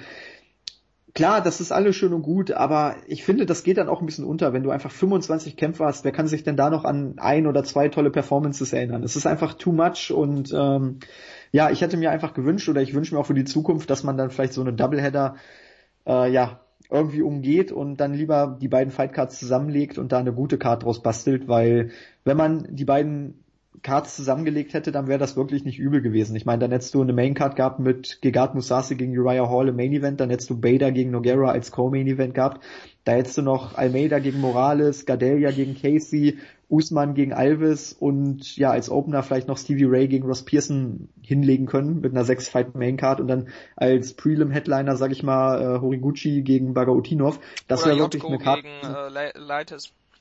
Genau, das stimmt, das hättest du auch noch gehabt. Also da hättest du wirklich noch sagen können, okay, das ist eine Card, mit der kann man arbeiten, aber so diese 25 Kämpfe, das war einfach zu viel und ähm, ja, ich war dann gerade auch, als die Brasil-Card angefangen hat, war ich schon kurz davor auszumachen, weil, weil ich einfach gesagt habe, es reicht. Es war, es wurde da schon zu viel und dann habe ich die Card angeguckt und dachte mir, du musst dir jetzt nochmal zwölf Kämpfe angucken. das war wirklich so der Punkt, wo, ja, wo ich dann auch so ein bisschen daran gezweifelt habe. Also für mich war es too much. Ähm, ich weiß nicht, was du groß zu der Card zu sagen hast. Also für mich war hier bei der UC Fight Night 100 der Main Event relevant. Ähm, ja, Thomas Almeida habe ich gar nicht so viel zu sagen schöner Sieg, aber viel mehr gibt's da auch nicht zu sagen von meiner Seite. Dann hast du Claudia Gadelia auch ein dominanter Sieg gegen Courtney Casey. Ähm, ja, du wolltest noch unbedingt was zu, zu äh, Leites gegen Jotko sagen, ja. gerne. Ähm, aber ich glaube, wenn ich mir auch die Prelims angucke, wirklich viel mehr gibt's da nicht. Ich würde sagen, wir fangen erstmal mit dem Main Event an und dann äh, ja, hangeln wir uns so ein bisschen die Card hinunter. Ja, dann lege ich mal direkt los. Ähm, ja, Nugera gegen Bader, das ist irgendwie genau so gelaufen, wie wir es uns dann irgendwo auch vorgestellt haben. Ähm, bei, bei so einer Performance wünsche ich mir einfach, dass Nugera jetzt erhobenen Hauptes seine Karriere beendet. Bei allem Respekt, das war, er hat wirklich gezeigt, dass er immer noch tough ist, dass er noch wegstecken kann, aber bis auf ein, eine Mini-Szene, wo es, wo er ihn, wo er Bader mal vielleicht ein bisschen äh, getroffen hat in der ersten Runde, kann Nugera einfach nicht mehr mithalten. Und ähm, ich weiß nicht, ich, ich verliere dann immer so ein bisschen den Spaß an der ganzen Sache, weil ich mir echt Sorgen darum mache und so denke, wenn man so weit gekommen ist, wie das jetzt äh, auch ein Little Knock geschafft hat, dann ist es irgendwo unnötig, dass man dann noch so viel unnötigen Schaden nimmt. Weil es war wirklich von vornherein klar, dass, ähm, dass der Kampf so ablaufen würde. Ähm, ich hatte ja dann erst auf eine Decision getippt, weil ich gedacht hatte, das Ganze wäre ein Drei-Runden-Fight, aber bei einem Fünf-Runden-Fight, da war es irgendwo klar, dass, dass auch eine Nugera, der wirklich zu den, zu wirklich diesen knallharten Leuten immer noch gehört, dass auch der das nicht mehr schafft. Und ähm, ja, nach drei Runden Ground and Pound war dann irgendwann auch Schluss. Bader hat ihn dominiert, immer wieder den Takedown durchgebracht. Von da an gab es kein Zurück mehr für, für Noguera, beziehungsweise auch kein, keine Sicht ähm, auf Besserung. Und Bader hat all das getan, was er tun musste, nicht viel mehr. Er hat jetzt zwei Stoppage-Siege hintereinander. Der letzte in, Berl äh, in Hamburg gegen, ähm, gegen Latifi war sicherlich spektakulärer, aber ja, da gibt's nicht so viel zu, zu sagen. Er hat ihn dominiert in jeglicher Hinsicht und ähm, einfach kann man da auch so einen technischen Vergleich ist da so ein bisschen ist da so ein bisschen überdrüssig einfach weil der andere athletisch und konditionell einfach so dermaßen überlegen ist dass das dass das nicht mehr so nicht mehr so ins ins Gewicht fällt. Also von daher klarer Sieg für für Ryan Bader der ja abhängig davon, was im Light Heavyweight noch passieren wird, sicherlich ähm, jetzt mal wieder sich ins Gespräch gebracht hat für einen Title Shot. Auch wenn sicherlich der Name, den er besiegt hat, größer war als der, der Fighter, der jetzt noch ist. Und ja, viel mehr gibt's dazu nicht zu sagen. Gab es sonst naja, noch irgendwas, was dich überrascht hat? Naja, also ich sag mal so, wir hatten ja vorhin das Wort Aufbaukampf ins Spiel gebracht. Also ich glaube, wenn das Wort in diesem Podcast einmal passt, dann ist es bei diesem Fight. Also ich glaube, einen besseren Aufbaukampf gibt es nicht. Da kämpft ein, ja, ein Contender mit Titelambitionen gegen jemanden, der einen großen Namen hat, aber der einfach sportlich überhaupt nichts mehr im Main Event verloren hat. Also man muss da ganz ehrlich sein. Äh, ich möchte auch kurz meine Notizen einfach nur zu, zu dem Kampf vorlesen, weil viel mehr habe ich dazu auch nicht zu sagen. Noguera attackiert, Bader ist passiv, Noguera trifft, Baders Defense sackt, Noguera ist alt, Takedown von Bader, Noguera wird immer älter, Ground and Pound Bader, Noguera, bitte hör auf, Referee, jetzt bricht den Kampf doch endlich ab. Noguera muss unbedingt aufhören. Sieg für Bader, I'm not impressed. Also viel mehr habe ich zu dem Kampf nicht zu sagen. Es war von Noguera konnte man nicht mehr erwarten. Also ich habe zumindest nicht mehr erwartet, wer da gedacht hat, dass er jetzt mit seinem Jiu-Jitsu Bader am Boden zerlegt. Ich glaube, ja, da hat man dann völlig falsche Vorstellung vom MMA-Sport. Deswegen, also es war eigentlich nur eine Frage der Zeit, wann Bader gewinnt äh, und wie Bader gewinnt. Äh, dass sein Wrestling gut ist, ich meine, da braucht man nicht drüber zu diskutieren. Gutes Ground and Pound, das ist alles schön und gut, aber wenn man von Antonio Rogerio Noguera im Stand, ähm, ich will nicht sagen vorgeführt wird, aber etliche Treffer kassiert, dann macht man was falsch. Also Noguera, die Striking Defense ähm, von, von Bader ist, ist wirklich schlecht, weil wenn Noguera dermaßen viele Treffer landen kann, dann heißt das schon was. Und äh, solange Bader seine Striking Defense nicht weiterentwickelt, wird er auch im Titelrennen da keinen Erfolg haben. Also man muss sich nur mal vorstellen, der hat damals gegen Tito Ortiz verloren. Und Tito Ortiz war damals schon weit über, über sein Zenit hinaus. Und ähm, ja, selbst Tito Ortiz hat es geschafft, äh, Ryan Bader zu Boden zu schlagen und ihn dann zu finishen. Also, ich weiß nicht. Also Ryan Bader ist für mich so der Typ, wo ich sage, sorry, aber du bist, äh, bist halt dieser typische, ähm, ja, der typische der typische Fighter. Auch hier fehlt mir wieder das Wort gerade. So Durchgangsstation eigentlich für die, für die, die richtig gut sind. Also so der letzte Gradmesser irgendwie, wie wie Uriah Faber das war, aber schlechter. Also genau, genau. Also er ist im Grunde genommen der Typ, der immer wieder kurz vorm Titelkampf steht, aber dann letztendlich den Title Eliminator doch verliert. Und ich, ich glaube, egal ob man ihn jetzt gegen Teixeira stellt, ob man ihn gegen Gustafsson stellt, das wird nichts. Das wird ja. nichts, weil Ryan Bader einfach im Stand zu schwach ist. Klar, er kann den Kampf auf den Boden bringen, aber ich sehe einfach nicht, dass er im Stand mit irgendjemanden ähm, konkurrieren kann. Es wird ja auch immer wieder gemunkelt, dass er gegen Daniel Cormier antreten soll. Cormier hat jetzt auch in der MMA Hour gesagt bei Ariel Hawani, dass er sich vorstellen kann, dass er ähm, nach dem Johnson-Kampf gegen Bader antritt, wenn er seinen Titel verteidigen sollte. Sorry, aber ich glaube, selbst Daniel Cormier hat ein besseres Stand-up als äh, Ryan Bader. Definitiv. Und, und Daniel und, Cormier hat richtig Feuer in den Händen. Der hat Leute wie ähm, wie Frank Mir, äh, Antonio Bigfoot Silva und so ausgenockt. Also ähm, wenn der einmal trifft, dann ist das so, als hätte ähm, Noguera ihn 20 Mal getroffen. Also ich glaube nicht, dass, dass Bader in irgendeiner Position ist, ähm, Cormier in, in Gefahr bringen zu können. Ähm, also von daher, pff, nö. Also der einzige Vorteil für Bader ist, dass er wahrscheinlich, wenn er Glück hat, nicht mehr tun muss und weder gegen, gegen Gustafsson noch gegen Teixeira antreten muss, ähm, um den Title Fight zu bekommen. Das ist sein einziger Vorteil. Äh, ansonsten, ähm, ja, spricht nicht wirklich viel für ihn ja, ich denke, da müssen wir auch einfach abwarten, wie es sich entwickelt. Ich meine, wir hatten es vorhin schon kurz äh, thematisiert, John Jones könnte zurückkommen. Äh, ich, ich sehe einfach nicht, dass Bader da auch irgendwie sich noch weiter nach oben entwickelt. Der wird immer so ein Top, Top 4, Top 5 weiter bleiben. Aber ich, ich bezweifle einfach, dass, dass er es irgendwann schaffen wird, weil er ist ja mittlerweile jetzt auch schon, sage ich mal, in, in einem mittleren Alter. Er galt ja lange immer als Top-Talent. Jetzt mittlerweile ist er, ich glaube, auch schon 32. Ich kann mal kurz gucken. 33. Ja. Also da ist er jetzt auch schon, sage ich mal, an dem Punkt, wo er jetzt den Durchbruch schaffen muss. Und ähm, ja, aktuell sieht es nicht so aus. Er muss einfach an seiner Striking Defense arbeiten oder generell an seinem Striking. Ich meine, er hat ja Power, aber die technischen ähm, Probleme sind einfach deutlich. Und wenn ein Rogerio Noguera diese technischen Probleme aufdecken kann, dann äh, ja, dann wird das nichts. Deswegen, Aber wir haben das auch bei Bisping gesagt, dass der niemals wieder Champion wird. Also von daher heutzutage, ähm, ich würde mal auch wieder die Wahrscheinlichkeit beziffern auf 95 Prozent, dass er nicht mehr Champion wird, aber irgendwann bricht sich äh, Cormier noch den äh, rechten Fuß im Octagon, während er äh, versucht Bader zu Boden zu bringen und dann ist er auf einmal durch äh, TKO Champion. Also von daher, äh, man hat schon Pferde kotzen sehen und ähm, ja, mal gucken. Aber ich stimme dir absolut zu, dass das ähm, technisch gesehen eigentlich nicht mehr reichen sollte in diesem Leben für einen, für einen Titel für Ryan Bader. Jedenfalls in der UFC. Okay, ähm, ja gut, die Bellator-Diskussion äh, Diskussion, würde ich sagen, schieben wir mal irgendwie auf einen anderen Podcast auf, oder? Oder willst ja, du glaub, da das Einzige, noch was, ausführlich was?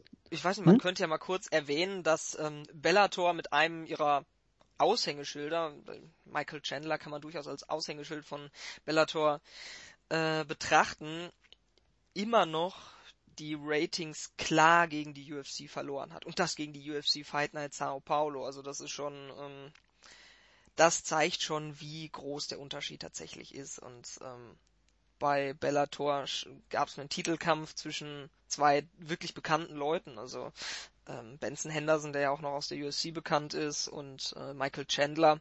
Und man hat das eigentlich gar nicht schlecht promotet. Trotzdem hat man letztendlich gegen die UFC im, in den Ratings klar verloren. Das zeigt halt einfach, dass die, ja, das Bellator doch noch einiges hinterherhinkt. Es ist nicht unaufholbar, aber Stand jetzt ist das, äh, ja, noch eine ziemlich klare Kiste. Ja, glaubst du denn, dass Ryan Bader vielleicht zu Bellator gehen könnte? Also es war ja hier jetzt sein, sein letzter Kampf unter dem Vertrag. Jetzt ist er ja Free Agent und er hat ja gesagt, dass er durchaus mit dem Gedanken spielt, äh, seinen Marktwert zu testen. Und äh, ich kann mir durchaus vorstellen, dass das Angebot von Bellator besser aussehen wird als das von, von der UFC. Dann ist halt die Frage. Also ich muss ganz ehrlich sagen, wir hatten es ja eben gerade thematisiert, äh, viel mehr kann Bader in der UFC nicht erreichen als seinen aktuellen Spot. Von daher, warum sollte er nicht mal zu Bellator wechseln? Ich glaube nicht, dass das passiert. Ähm Bader ist jetzt auch nicht derjenige, der, der so viel Aufmerksamkeit generiert, dass es sich für Bellator wiederum lohnt, ihn richtig mit, mit Geld zuzubuttern. Bader ist nicht besonders charismatisch, er kämpft nicht besonders spektakulär. Der Kampf gegen Nugera jetzt auch, das war sicherlich kein Leckerbissen, wo alle Leute sagen, oh, noch in, also, beziehungsweise noch in zehn Jahren sagen, Mensch, Junge, erinnerst du dich an den Kampf? Da sage ich, nö, eigentlich nicht. Und äh, dementsprechend lohnt es sich halt für Bellator nicht da wirklich viel Geld in die Hand zu nehmen. Und ähm, ja, auch, auch auf lange Sicht macht es, glaube ich, finanziell von der Sicherheit mehr Sinn für, für Bader da in der UFC zu bleiben. Einfach weil er ja jetzt auch. Man muss natürlich gucken, wie sich die Situation um äh, Cormier und Johnson entwickelt, wenn der Kampf äh, irgendwann dann stattfindet nächstes Jahr und ähm, Cormier das Ding gewinnt, dann wartet auf ähm, Bader einen Titelkampf und ich glaube nicht, dass er sich den entgehen lassen möchte. Und äh, ja, deswegen glaube ich nicht, dass er zu Bellator geht. Also ich sehe da die Chance nicht so groß. Naja, aber ich sag mal so, Bellator neigt natürlich dazu, gerade bei Fightern ähm, ja, viel Geld auf den Tisch zu legen, die auch in der UFC so ein bisschen nicht mehr weiterkommen. Also bei Rory McDonald war es ja dann auch so, ähm, er hat gegen Robbie Lawler verloren, er hat dann äh, gegen Wonderboy Thompson noch verloren und wusste dann eben auch nicht so richtig, wie geht's jetzt mit mir weiter, soll ich die Division wechseln? Und da kam ihm das Angebot von, von Bellator und er hat gesagt, ja, ich mache jetzt mal was anderes, ich wechsle dahin, kann da mehr Geld verdienen und kann auch vielleicht meiner Karriere neuen äh, Schwung verleihen. Bei Benson Henderson war es eigentlich genauso. Bei dem lief es in der UFC auch nicht mehr. Dann ist er zu Bellator gewechselt, in der Hoffnung, dass es besser wird war bisher auch, ja, sage ich mal, durchschnittlicher Erfolg, aber zumindest die Denkweise ist äh, nachzuvollziehen. Phil Davis im Light Heavyweight zum Beispiel auch, war auch bei der UFC immer ein guter Kämpfer, hat aber nie den ganz großen Wurf geschafft. Und ähm, ja, ich kann mir vorstellen, dass man mit Ryan Bader was ähnliches probieren wird. Und ich kann mir auch vorstellen, dass Ryan Bader sagt, okay, vielleicht unterschreibe ich mal einen 4, 5, 6 Fight-Deal bei Bellator, das wären dann vielleicht zwei, drei Jahre und ähm, wenn ich mich da vielleicht nochmal entscheidend weiterentwickle, dann kann ich vielleicht nochmal in der UFC einsteigen. Und ich sag mal, in drei Jahren ist mit Sicherheit Daniel Cormier nicht mehr da. Ähm, bei John Jones muss man abwarten. Vielleicht sieht dann die Division noch ein bisschen anders aus. Und wer weiß, vielleicht kann er dann nochmal in Richtung Titel gehen. Also ich, ich würde es nicht, nicht äh, abschreiben, weil wir haben es eben schon gesagt. Es wird Stand heute in der, in der ähm, Light Heavyweight Division für ihn nicht, nicht viel weitergehen, als es jetzt der ja, Fall ausschließen würde ich das auch nicht komplett, aber ich glaube halt einfach, dass ähm, also Phil Davis war halt auch einfach, der stand nirgendwo nahe eines Title Shots und ähm, dass er jetzt gewonnen hat, das war also der Kampf gegen, ähm, wie ist der gute Knabe nochmal? Äh, weißt du's? Oh, stopp, da muss ich dir, da muss ich dir gerade widersprechen. Phil Davis stand vor einem Title Shot. Der hat, ich weiß, ich glaube, es war 2012, hatte er einen Title Eliminator gegen äh, Rashad Evans. Das weiß ich noch. Das oh, war ein Title Eliminator und danach gab's dann hier John Jones gegen Rashad Evans, das große Grudge Match. Ach ja, richtig, richtig. Äh, ich gucke noch mal ganz kurz gerade eben nach, weil ich das, weil mich das jetzt auch interessiert. Ähm, sein Record. Ach, wenn man immer nur das Handy hier benutzen kann. Und und ich habe noch einen Fun Fact. Ähm, aber er hat seinen letzten Titel, er hat seinen letzten ähm, Kampf vor, bevor er zu Bellator gewechselt ist, eben verloren. Und zwar gegen Right, genau, das wollte ich nämlich gerade sagen. Er hat gegen Ryan Bader verloren, aber er hält jetzt die Bellator Light Heavyweight Championship. Also wenn Ryan Bader sich sagen würde, ich will unbedingt einen Titel gewinnen, dann wäre es eigentlich sinnvoll, zu Bellator zu wechseln, denn da könnte er richtig auf die Kacke hauen, könnte sagen, hier, ich habe den amtierenden Champion besiegt, ich will sofort einen Title Shot. Und ähm, ja, dass er nochmal gegen Davis gewinnt, ist ja jetzt gar nicht mal so abwegig. Ne? Also Nö. ich, also ich halte es auf jeden Fall für möglich, dass er den Wechsel wa äh, wagt. Und ähm, ja, du hast gesagt, du siehst es als unwahrscheinlich an. Ich muss sagen, ich bin da relativ zuversichtlich. Er hat es ja aber auch gesagt halt, dass er eigentlich bei der UFC bleiben möchte, nur dass halt eben das Angebot stimmen muss. Und da die UFC durchaus ähm, nicht mit vielen ähm, hochklassigen Fightern in der Light Heavyweight Division gesegnet ist, werden die sicherlich auch gucken, dass sie da nicht unbedingt noch jemanden an Bellator abgeben. Also ich glaube, dass die UFC ihm da auch ein vernünftiges Angebot machen wird. Und naja, wir werden es sehen. Das Ganze ist natürlich jetzt ein bisschen verzögert worden, dadurch, dass ähm, ja Rumble versus Comi 2 ausfällt. Weil wenn äh, Cormier da das zweite Mal gewonnen hätte, dann wäre es für mich relativ klar gewesen, dass man Bader den Title Shot gibt, weil ähm, klar, er hat gegen, gegen Rumble verloren, aber Teixeira hat auch gegen Rumble verloren, hat davor schon gegen John Jones verloren, also dementsprechend äh, sowohl gegen den Number One Contender verloren, als auch bei einem äh, in einem Titelkampf verloren. Ähm, ja, Gustafsson hat gegen Jones verloren, hat gegen Cormier verloren. Ähm, wer gurkt denn da noch so rum? Ja, Johnson hätte dann auch zweimal gegen den Champion verloren und dann wäre Bader wirklich derjenige, der am meisten Sinn machen würde als nächster Titelkandidat, weil ähm, so schön Whiteman, den wir angesprochen hätten, äh, haben, auch als Contender wäre, du kannst ihn nicht direkt ähm, aus zwei Niederlagen heraus ins Title Picture der Light Heavyweight Division pushen. Dementsprechend müsste der halt auch mindestens ein, wenn nicht zwei Kämpfe ähm, erst gegen halt einen vielleicht ungerankten und dann gegen einen Top 5 oder Top 10 Contender gewinnen, um dann als ähm, als Herausforderer vernünftig äh, darstellbar zu sein und deswegen glaube ich einfach, dass die UFC ihn da gern in der Hinterhand behalten möchte. Es wäre natürlich gut, wenn die Situation jetzt geklärt ist. Ist sie nicht. So verschiebt sich das ein bisschen, aber Bader ist halt noch einigermaßen jung, dementsprechend. Ähm, vielleicht kann er ja irgendwie einen Kampf noch währenddessen bestreiten oder erwartet. Er hat da eigentlich alle Optionen. Ich bin gespannt, aber es ist jetzt ehrlich gesagt auch nicht so die Personalie, die mich in der UFC am meisten reizt, weil er ist kein besonders spannender Fighter, er ist nicht besonders charismatisch. Vielleicht überrascht er uns alle nochmal, aber ich sehe es irgendwo nicht kommen.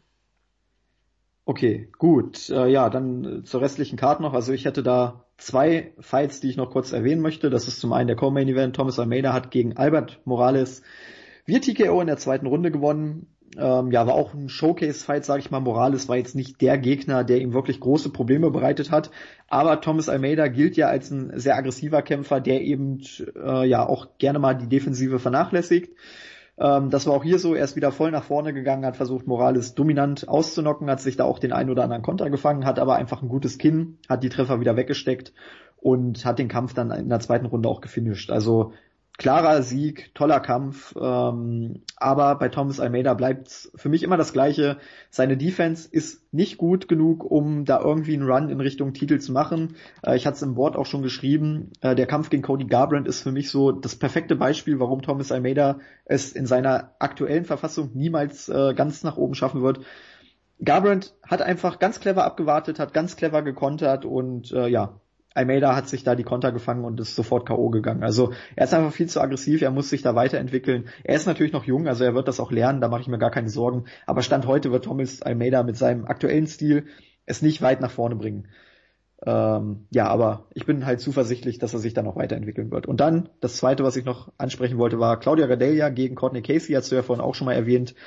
Hat Gadelia klar und deutlich gewonnen. Unanimous Decision dreimal 30-27, also ganz dominanter Auftritt der aktuellen Nummer eins der Women's Strawweight Division hinter Joanna Janjacek. Nach UC 205 hatten wir auch schon drüber diskutiert, wie es jetzt für Jan Jacek weitergehen könnte.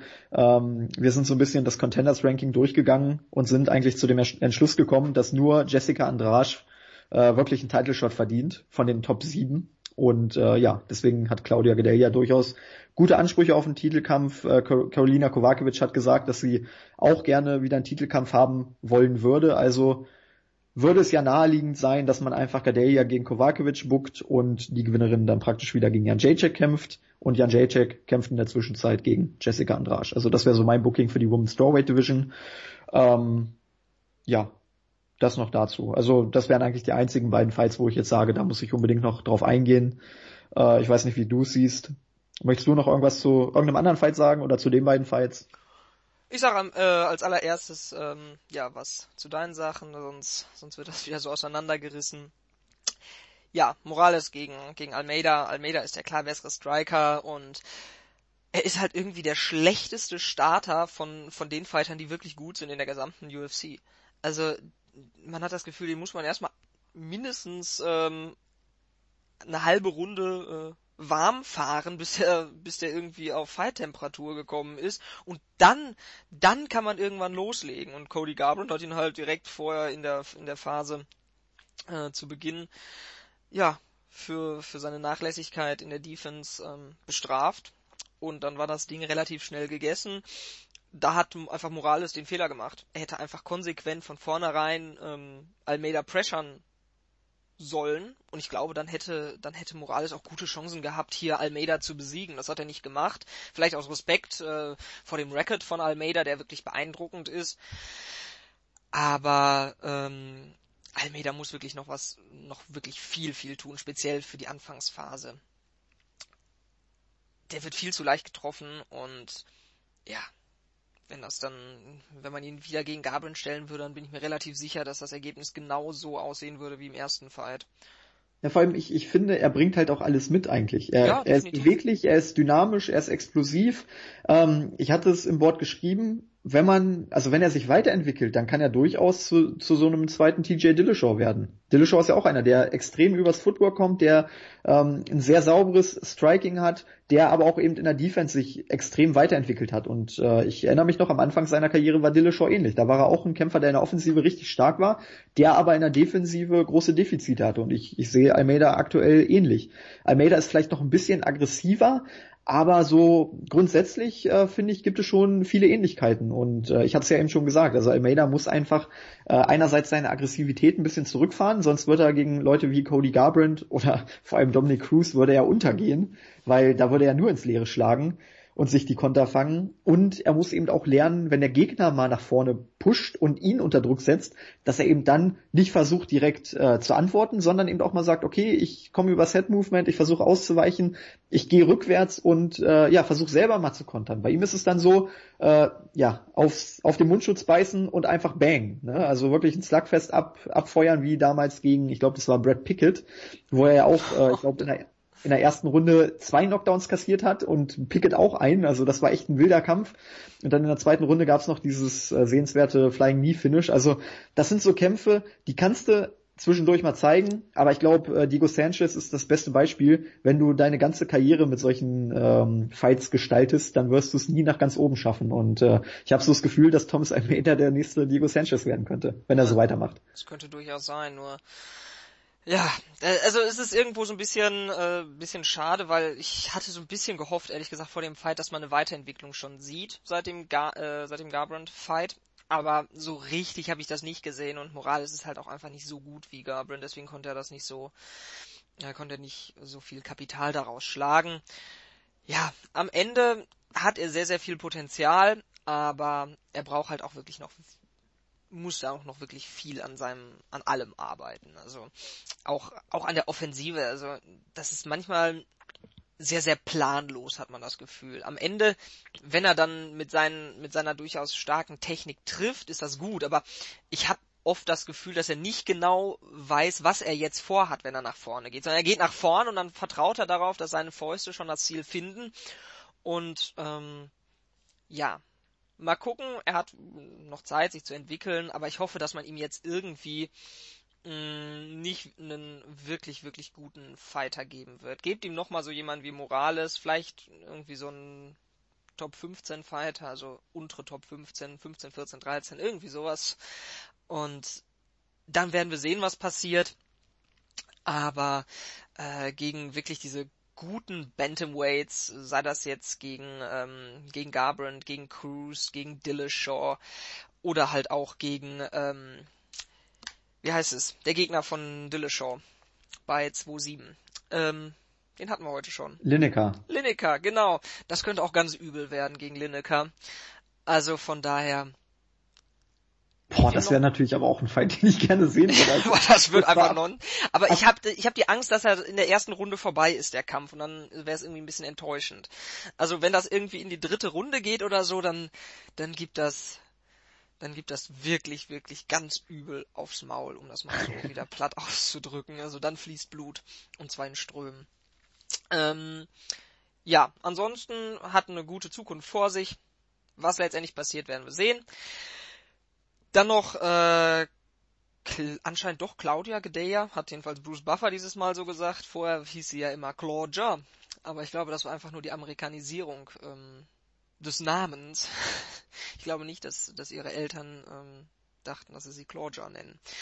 Ähm, das war genau das, was auch wieder ja zu erwarten war. Gedeya ist, war in jeder Hinsicht besser im Stand-up, im Wrestling, im Ground and Pound, im, im Grappling, überall. Und sie ist irgendwie so ein bisschen so der Frankie Edgar der, der Women's Strawweight Division.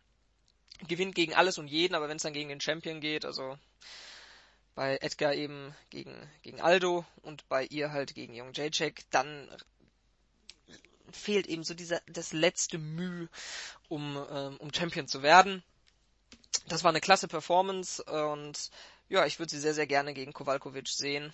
Ich glaube, dass sie da auch ehrlich gesagt, also für mich ist sie da Favoritin. Ähm, wir werden sehen, was passiert. Aber ja, der größte Aufreger war ja eigentlich da, vielleicht äh, sprechen wir da noch ganz kurz drüber ein, ein Headkick oder auch nicht, man weiß es nicht so genau. Ich habe mir auch die Wiederholung zigmal angesehen und ich konnte es letztendlich auch nicht feststellen.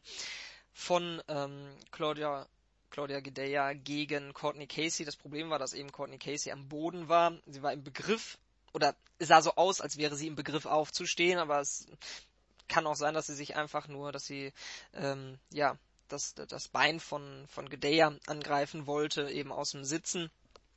Ähm, Gedeya hat dann zugetreten und sie ein bisschen oder ein bisschen mehr, es ließ sich nicht so wirklich aufklären, getroffen. Ähm, Courtney Casey ist dann für meinen Geschmack ein bisschen zu theatralisch äh, auf dem Boden herumgerollt und hat sich den Kopf gehalten. Ähm, der Ringrichter hat dann den Kampf unterbrochen und hat ihr Zeit gegeben, sich zu erholen. Am Ausgang des Fights hätte es sowieso nichts geändert. Er hat keinen Punkt abgezogen. Da haben sich manche darüber echauffiert. Ich kann es wiederum verstehen, weil wenn er es vielleicht auch so gesehen hat, dass er beziehungsweise dass er sich nicht ganz sicher war, ob es eben ein ein Headkick war, ob sie ihn, äh, ob äh, sie sie wirklich getroffen hat. Vielleicht hat er deswegen keinen Punkt abgezogen, ansonsten wäre sicherlich ein Punktabzug gerechtfertigt gewesen, aber selbst unter diesen Umständen hätte das am Ausgang des Fights nichts geändert. Ähm, Connie Casey hat dann einig, einigermaßen viel Heat abbekommen von der Crowd, weil die sich relativ sicher war, dass sie da ein bisschen zu viel geschauspielert hat. Ja, es ist müßig darüber zu diskutieren. Gedeya ist die bessere Fighterin, sie hat besser gekämpft, sie hat gewonnen und sie hätte halt auch unter Abzug eines Punktes gewonnen. Dementsprechend, ähm, ja, wollen wir es jetzt auch dabei belassen. Und der letzte, auf den ich noch kurz, ganz kurz eingehen möchte, ist Christoph Jotko, der Pole, der seinen Rekord auf eine wirklich beachtliche Anzahl an 19 Siegen bei nur einer Niederlage ausbauen konnte. Und der, der schwebt auch so ein bisschen unterm Radar, war vor dem Fight Number, Number, Nummer 15 gerankt und hat gegen ähm, Thales Leites gewonnen, relativ klar, der auf Rang 10 stand. Und er hat mir wirklich sehr, sehr gut gefallen. Und wenn man sich so die letzten Fights von Jotko anguckt, dann sieht man, dass er sich konstant weiterentwickelt und ähm, auch innerhalb dieses Fightes war es wirklich sehr, sehr schön zu beobachten, wie er am Anfang hat waren die Rollen relativ klar verteilt. Lights war derjenige, der den Takedown landen wollte. Jotko war derjenige, der äh, im Stand-up ähm, das Ganze angehen wollte. Und umso, umso weiter der Kampf voranschritt, umso sicherer wurde Jotko, der mittlerweile halt auch mit American Top Team trainiert. Ähm, ja, was sein, was sein Wrestling anbelangt, konnte dann ähm, Thales Leites mehrfach zu Boden bringen und hat ihn auf dem Boden dominiert, hat gutes Ground and Pound durchgebracht, im Stand hat er ihn sowieso dominiert und das ist durchaus beeindruckend, einfach weil wir mit Lates äh, oder Leites eben auch einen Brazilian Jiu-Jitsu Black Belt haben und ja, der durchaus eine ganze Menge Erfahrung mitbringt und den dann halt auf dem Boden so zu dominieren und letztendlich das Ganze sehr klar zu gewinnen. Ja, ist beeindruckend und ich würde mal so eine kleine, kleine Vorhersage für die Zukunft machen, dass man ihn wirklich im Auge behalten sollte. Er ist nicht der spektakulärste Fighter. Ich weiß gar nicht, ob er schon, doch, er hatte seinen letzten, sein, also nicht den letzten, sondern den vorletzten Fight hat er gefinisht, aber ansonsten ist er jetzt nicht so derjenige, der so ganz viele Finishes in der UFC aufzuweisen hat aber den würde ich mal im Auge behalten. Der hat ein wirklich sehr, sehr solides, technisch gutes Striking. Ähm, er scheint immer, immer komfortabler, sich im, im, im Wrestling zu fühlen und im Grappling. Dementsprechend, ähm, und, und er hat halt eben irgendwie diese, er wirkt immer sehr, sehr fokussiert. Also ich habe das Gefühl, wenn er in, ins Oktagon steigt, dann, dann steht er da wirklich zu 100 Prozent. Und ja, ich würde einfach mal so ein bisschen so, ja, so als kleinen Tipp für die Zukunft ihn als zukünftigen Middleweight Title Contender sehen. Nicht nächstes Jahr, aber wenn er so weitermacht, hat er das Potenzial. Das ist nicht sicher und wenn er in die nächsten drei Fights ausgenockt wird, dann äh, dann wird das auch nichts, aber mal so als kleiner als kleine Anekdote oder als kleine Vorhersage von mir. Ja. Ich nehme ich nehme dich beim Wort. Okay, in drei Jahren. In drei, ähm, wenn er in drei Jahren nicht einmal um den Middleweight-Title gekämpft hat, dann gebe ich dir ein Huber-Buber aus. ich werde ich werd auf jeden Fall drauf zurückkommen. Ein ähm, einziges. Ich breche das aus der Packung und ähm, dann kriegst du das. Das ist natürlich. Ja, wenn, wenn schon, denn wenn schon muss es ein großes sein. Wenn schon, denn schon. ja, natürlich, so ein richtig Schönes Huba-Buba. Oder, oder um mal im Frank Buschmann-Jargon zu bleiben, eine kleine Fanta ohne Eis. ja, okay, das können wir ähm, auch machen. Das wäre auch ganz süß, ne? Oder vielleicht beides. Oder ein Huba-Buba in einer kleinen Fanta ohne Eis. Das könnte ziemlich eklig werden, aber. Nee. ähm, ich trinke ja, eine kleine Fanta mit einem Huba-Buba drin, wenn ich das Ding verliere. So ähm, ja, eine Sache noch kurz. Also beim Gadelia gegen Casey Fight würde ich mir oder würde ich mich auf jeden Fall dir anschließen. Äh, ich fand es jetzt auch nicht schlimm. Also man kann da auch aus einer Mücke einen Elefanten machen. Es gibt ja dann immer so Situationen, wo es einen Regelverstoß gab und ähm, der beeinträchtigt dann den, den äh, Fight im, im weiteren Verlauf. Also ich erinnere mich da zum Beispiel an Kennedy gegen Romero, wo es eben auch diesen Regelverstoß gab, dass Romero dann noch auf dem Stuhl sitzen geblieben oh ist und Gott. sich ausru ausruhen konnte. Ähm, das ist halt so eine Situation, das geht nicht, weil das hat einfach den Kampf dann letztendlich auch entschieden. Aber hier war es so, ich hatte jetzt nicht das Gefühl, dass Casey da irgendwie im weiteren Verlauf Probleme hatte oder dadurch beeinträchtigt wurde. Von daher, ich glaube, da sollte man jetzt auch äh, das Ganze nicht übertreiben. Das, Casey hat sich ja, glaube ich, im Nachhinein dann noch drüber aufgeregt und in, in den Interviews gesagt, dass es da einen Punktabzug hätte geben müssen. Aber sie hatte den Kampf trotzdem verloren, du hast es gesagt. Also es hat jetzt den Kampf nicht verändert und von daher sollte man dann auch äh, ja, den Ball mal flach halten. Ähm, gut, so, dann schließen wir diesen Doubleheader mal ab. 25 Kämpfe. es ist, ich kann es gar nicht oft genug sagen, es ist einfach unglaublich. Ähm, ja, und kommen zum letzten Event, das wir heute besprechen müssen, müssen, dürfen, sollen, Wollen. können. Ähm, das ist die UFC Fight Night 101. Whittaker gegen Brunson ging am 26. November, also am letzten Samstag, über die Bühne beziehungsweise es war schon Sonntagmorgen in Australien, in Melbourne, aber aufgrund der Zeitverschiebung war es in Amerika noch der 26. Im Main Event traf Robert Whittaker auf Derek Bronson in einem Middleweight-Bout, also du hast es schon mehrfach erwähnt, die Middleweight Division ist wirklich heute unser Top-Thema.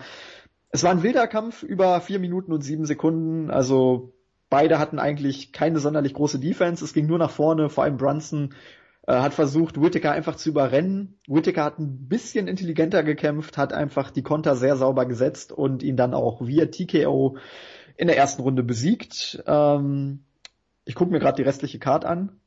Es gibt nicht einen Fight, über den ich sonst noch sprechen möchte. Also hier können, so. wir's, hier können wir es, glaube ich, wirklich bei Main Event belassen. Äh, ich glaube, das nennenswert, äh, nenn, nennenswerteste wäre wirklich noch der Sieg im Co-Main Event von Andrew Hulbrook gegen äh, Jake Matthews, aber das macht jetzt auch, glaube ich, nicht wirklich einen Unterschied. Also ich würde sagen, wir bleiben hier einfach bei Main Event. Whittaker gewinnt gegen Brunson. Deine Meinung zum Kampf? Ja, ich bin ehrlich gesagt, ähm, umso mehr ich von ihm sehe, umso ein größerer Whittaker-Fan werde ich. Irgendwie mag ich den, den, den Knaben. Der ist ein 1A-Counterpuncher und ähm, er hat, also jedenfalls vor dem Kampf hatte er die vierthöchste Takedown-Defense in allen Divisionen der, der UFC nach Hen Barao auf Platz 1, äh, Stephen Thompson auf Platz 2 und John Jones auf Platz 3. Also da befindet er sich durchaus in illustrer Gesellschaft und er hat auch wirklich eine starke Takedown-Defense gegen, gegen Derek Brunson, der ein All-American Wrestler ist, gezeigt ist einmal zu Boden gegangen, hat aber sofort wieder es geschafft, auf die Beine zu kommen. Und insgesamt war das halt einfach ein wahnsinnig spektakulärer Kampf, in dem er so ein bisschen ähm, ja, Ordnung in das Chaos gebracht hat und es geschafft hat, halt Brunson auszukontern, der wirklich sehr planlos nach vorne gegangen ist. Ich weiß nicht, ob ob man da irgendwo ein Muster im, im Wahnsinn sehen möchte oder sehen muss, weil das irgendwie sein Plan war, halt eben das Ganze in ein Slugfest ausarten zu lassen, aber das wäre ehrlich gesagt so ziemlich der, der, der unsinnigste Plan, den man gegen einen wirklich, wirklich starken Counterpuncher wie, wie Robert Whittaker nur haben könnte. Und ja, am Ende hat sich Technik, also um das mal jetzt ein bisschen simpel auszudrücken, hat sich Technik gegen Kraft durchgesetzt. Und ja, Robert Whittaker ist auch auf einer ordentlichen Winning Streak. Ich glaube, er ist jetzt mittlerweile bei sechs Siegen in Folge. Und ja, das gegen jemanden wie Brunson, der durchaus auch der Power hat, der immer gefährlich ist mit Takedowns. So macht man das. Und er hat es wirklich gut geschafft, diesen, diesen, diesen Sturm zu überstehen am Anfang hat ähm, auf allen Ebenen, sowohl was das Striking als auch das, das Wrestling anbelangt, immer eine Antwort parat gehabt. Ja. Und dann am Ende hat er gezeigt, warum auch er jemand ist, bei dem man immer mit einem Knockout rechnen musste. Das war ein schöner Headkick, aber eingeleitet hat er das Ganze mit einem, einem wunderschönen Counter. Ich glaube, es war mit der linken Hand, aber ich bin mir nicht ganz sicher, könnte auch mit der rechten Hand gewesen sein. Ich habe so viele Kämpfe in den letzten Wochen gesehen. Es, es verschwimmt alles zu einem Brei vor meinen Augen. ähm, damit hat das Ganze eingeleitet, hat dann äh, es fortgeführt mit einem mit einem schönen Headkick, der sicherlich Leute wie keine Ahnung ähm, Whiteman, Rockhold, Romero oder so nicht in Bedrängnis bringen würde. Aber einen angeschlagenen Bronson hat er damit ähm, ja noch näher an die Kante geschubst und hat ihn dann mit äh, ja noch ein paar Strikes von, von selbiger heruntergeschubst. Ja, und am Ende jemand, der, ich glaube, eine Fight, eine, eine Fight, eine Four-Fight Knockout-Streak hatte, vorzeitig in der ersten Runde gestoppt. Das ist beeindruckend, hat die Crowd glücklich nach Hause geschickt und ähm, ja, dementsprechend er ist sicherlich auch reif für einen für einen Top 5 Fighter vielleicht. Man weiß es nicht. Er war vorher, glaube ich, Nummer 8 oder Nummer 7 gerankt. Ja. Er hat jetzt viele Argumente auf seiner Seite. Ja, zumal, also ich hatte es ja vorhin schon gesagt, äh, ich würde ihn gern gegen Gegard Musasi sehen, zumal er jetzt auch Leute wie Anderson Silva und Vitor Belfort überholt hat. Also ähm, ja, Whittaker ist auf jeden Fall zu einem Thema geworden. Ähm, ich hatte auch mal geguckt, Musasi gegen Whittaker hatten wir noch nicht. Da war ich mir jetzt nicht mehr ganz sicher. Also das wäre auf jeden Fall ein frischer Fight, das wäre ein interessanter Fight. Und wenn man Musasi wirklich noch nicht äh, gegen einen der Topkämpfer, sprich Rockhold, Jacare oder vielleicht sogar Romero oder Bisping stellen sollte, dann würde dieser Whittaker-Kampf auf jeden Fall Sinn machen. Whittaker sehe ich nämlich noch nicht ganz so weit. Also den würde ich jetzt noch nicht ähm, ja gegen den Romero oder gegen den Rockhold oder so stellen. Ich glaube, das wäre einfach noch ein bisschen zu früh. Ich meine, der ist ja auch noch sehr, sehr jung. Mit 25 ähm, kann er sich noch weiterentwickeln. Und deswegen wäre es vielleicht ganz schlau, ihn dann erstmal gegen einen, ja, gegen einen Musasi zu stellen, der zwar auch richtig gut drauf ist, der momentan ein richtig gutes Streak am Laufen hat, ähm, aber der vielleicht noch nicht diese Brutalität hat, äh, wie zum Beispiel ein Romero, weil Chris Whiteman wird mit Sicherheit nicht mehr derselbe sein nach dem Knockout und äh, ich habe einfach Angst, wenn Whittaker da auch so ein Ding kassiert, dass seine Karriere in Anführungszeichen dann schon im Arsch ist, weil es gibt viele Fighter, die irgendwie so eine brutale Niederlage früh in ihrer Karriere kassiert haben und dann nie wieder äh, der gleiche waren und äh, ja, deswegen würde ich dabei Whittaker einfach sagen, langsam, man kann ihn langsam heranführen. Ähm, und das würde meiner Meinung nach am besten passen, wenn man ihn gegen Musasi stellen würde, weil alle anderen in den Rankings, äh, ja, macht jetzt nicht unbedingt Sinn. Man kann ihn gegen Anderson Silva stellen, man kann ihn gegen Vitor Belfort stellen. Natürlich wären auch coole Fights, also Whittaker gegen Belfort würde ich auch nicht Nein sagen, aber ich glaube, ähm, wenn man jetzt wirklich einen der beiden, sprich Musasi oder Whittaker in Richtung Titel pushen möchte, dann sollte man die beiden schon gegeneinander stellen. Ich glaube, das würde einfach am meisten Sinn machen. Ähm, zum Kampf 4, Whittaker hat wirklich sehr, sehr gut gekämpft. Also Brunson hat hat sich gesagt, entweder ich finische ihn in der ersten Runde oder ich gehe in der ersten Runde K.O. Also sein, sein Ziel war, der Kampf muss in der ersten Runde vorbei sein. Weil für mehr reicht sowieso nicht nee, also ich habe noch nie einen Kämpfer gesehen, der dermaßen aggressiv rangegangen ist. Also ich erinnere mich da noch an äh, Fabricio Verdum, der äh, Stipe Miocic da durchs Oktagon jagen wollte und sich dann den Konter gefangen hat. Aber das war ja nicht mal halb so aggressiv wie Brunson. Brunson, der hat ja gar nicht irgendwie versucht, über die Deckung zu kommen oder sonst irgendwas zu machen, sondern der ist draufgelaufen, draufgelaufen, äh, hat versucht mit wilden, das waren ja nicht mal irgendwie gezielte Strikes, sondern das waren einfach wilde Powershots, äh, ordentliche Schwinger und er hat gesagt, okay, entweder die treffen oder ich werde getroffen und es ist vorbei. Es war nämlich so, am Anfang hat er wirklich versucht, die Takedowns durchzubringen. Und Whittakers Takedown-Defense war einfach richtig gut. Damit hat er früh diesen Faktor aus dem Spiel genommen. Bronson hat gemerkt, okay, Takedown ist heute nicht. Und ich glaube, dann hat äh, Bronson einfach gesagt, wenn ich den Takedown nicht durchbringen kann, dann muss ich hier äh, den Kampf in den ersten fünf Minuten beenden. Oder der Kampf muss beendet werden, ansonsten äh, verliere ich sowieso. Und dann hat er alles auf eine Karte gesetzt und ist einfach wild nach vorne gegangen. Whittaker hatte zuerst Probleme, also man hat schon gemerkt, okay, er musste jetzt auch erstmal gucken, äh, wo bin ich jetzt überhaupt und wie, ähm, wie komme ich damit zurecht. Aber er hat das wirklich sehr clever gemacht, hat sich schnell darauf eingestellt, hat erstmal die Stärken von Brunson neutralisiert und dann eben wirklich seine eigenen Stärken genutzt. Also er hat eben ein sehr sauberes Striking, aber man muss natürlich auch sagen, so offen wie Brunson da attackiert hat. Also ich glaube, der hätte auch, wir haben es vorhin gesagt, Thomas Almeida hätte nicht das beste Striking. Ich glaube, selbst Thomas Almeida hätte mit seinem Striking irgendwie eine Lücke gefunden, um Brunson zu treffen. Deswegen, das war nicht mehr ganz so schwer, aber mich hat es gerade beeindruckt, wie Whittaker in diese Aggressivität ähm, ja trotzdem weggesteckt hat. Ne? Also er hat sich da nicht irgendwie überlaufen lassen, sondern er hat gesagt, okay, ich lasse mich da drauf ein und habe meine Konter oder ich bringe meine Konter dann sauber durch und finische dich damit. Das war ganz, ganz stark, war ganz sauber durchgezogen. Äh, wir hatten vorhin bei Musasi das Wort souverän ins Spiel gebracht. Ich fand das hier auch sehr souverän und abgeklärt. Also für jemanden, der erst 25 ist und jetzt auch noch nicht so die mega große Erfahrung hat, war das wirklich schon sehr cool. Und ähm, ja, du hast es gesagt, er hat die Crowd glücklich nach Hause geschickt. Die Crowd ist richtig steil gegangen auf dem Fight. Ich meine, ich saß auch hier vorm Computer und habe richtig gefeiert. Also für neutralen Zuschauer war das natürlich ein richtig geiler Fight, weil beide einfach voll nach vorne gegangen sind. Ähm, ja, hat auf jeden Fall Spaß gemacht und äh, war auf jeden Fall das Highlight dieser Card. Also ich muss sagen, hier habe ich jetzt auch noch nicht alle Kämpfe gesehen, aber was ich bisher gesehen habe, war jetzt auch nicht so pralle. Ähm, zum Beispiel das Event hat den Rekord eingestellt für die meisten Decisions ja, bei einem Event mit, ich glaube, zehn.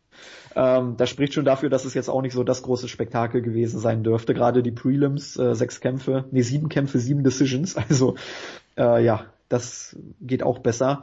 Deswegen, also der Main Event war ja wirklich das Highlight des Abends und äh, der hat dafür auch richtig Spaß gemacht. Und äh, ja, Whittaker gegen Musashi für mich jetzt der nächste Kampf, den ich sehr gerne sehen würde. Ähm, ich könnte aber, wie gesagt, auch mit Whittaker gegen Belfort zum Beispiel leben. Das wäre auf jeden Fall ein spannender Fight. Also speziell, wenn dann wieder ähm, Belfort sein, ähm, ja, sein Swarming auspackt und losrennt, ich glaube, dann frisst er auch zwei von, von Whitakers Counterpunches und dann, dann sagt er auch gute Nacht. Speziell, weil, weil Whittaker eben halt auch, du kriegst ihn nicht so schnell zu Boden. Und wenn das einen Brunson nicht schafft, dann schafft das einen zugegebenermaßen etwas gealterter Vitor Belfort erst recht nicht mehr. Und ähm, ja, im Stand-up glaube ich, Belfort ist stark, aber Whittaker hält dann, ich glaube, einfach mehr aus und ähm, hat selber die Fähigkeiten, Belfort zu verletzen und ja, das wäre, ich glaube, ein, wirklich ein guter Fight, weil ich fände irgendwo, also der Fight Musashi gegen Whittaker reizt mich auf der einen Seite, aber booking-technisch fände ich es irgendwo auch schade, zwei Leute, die wirklich noch so ein bisschen die Zukunft repräsentieren in einer Division, die wirklich relativ alt geworden ist, wenn man sich anguckt, äh, mit, mit Silva, Belfort, Bisping, Romero, Jacare, das sind alles Leute, die Richtung Richtung 40 gehen.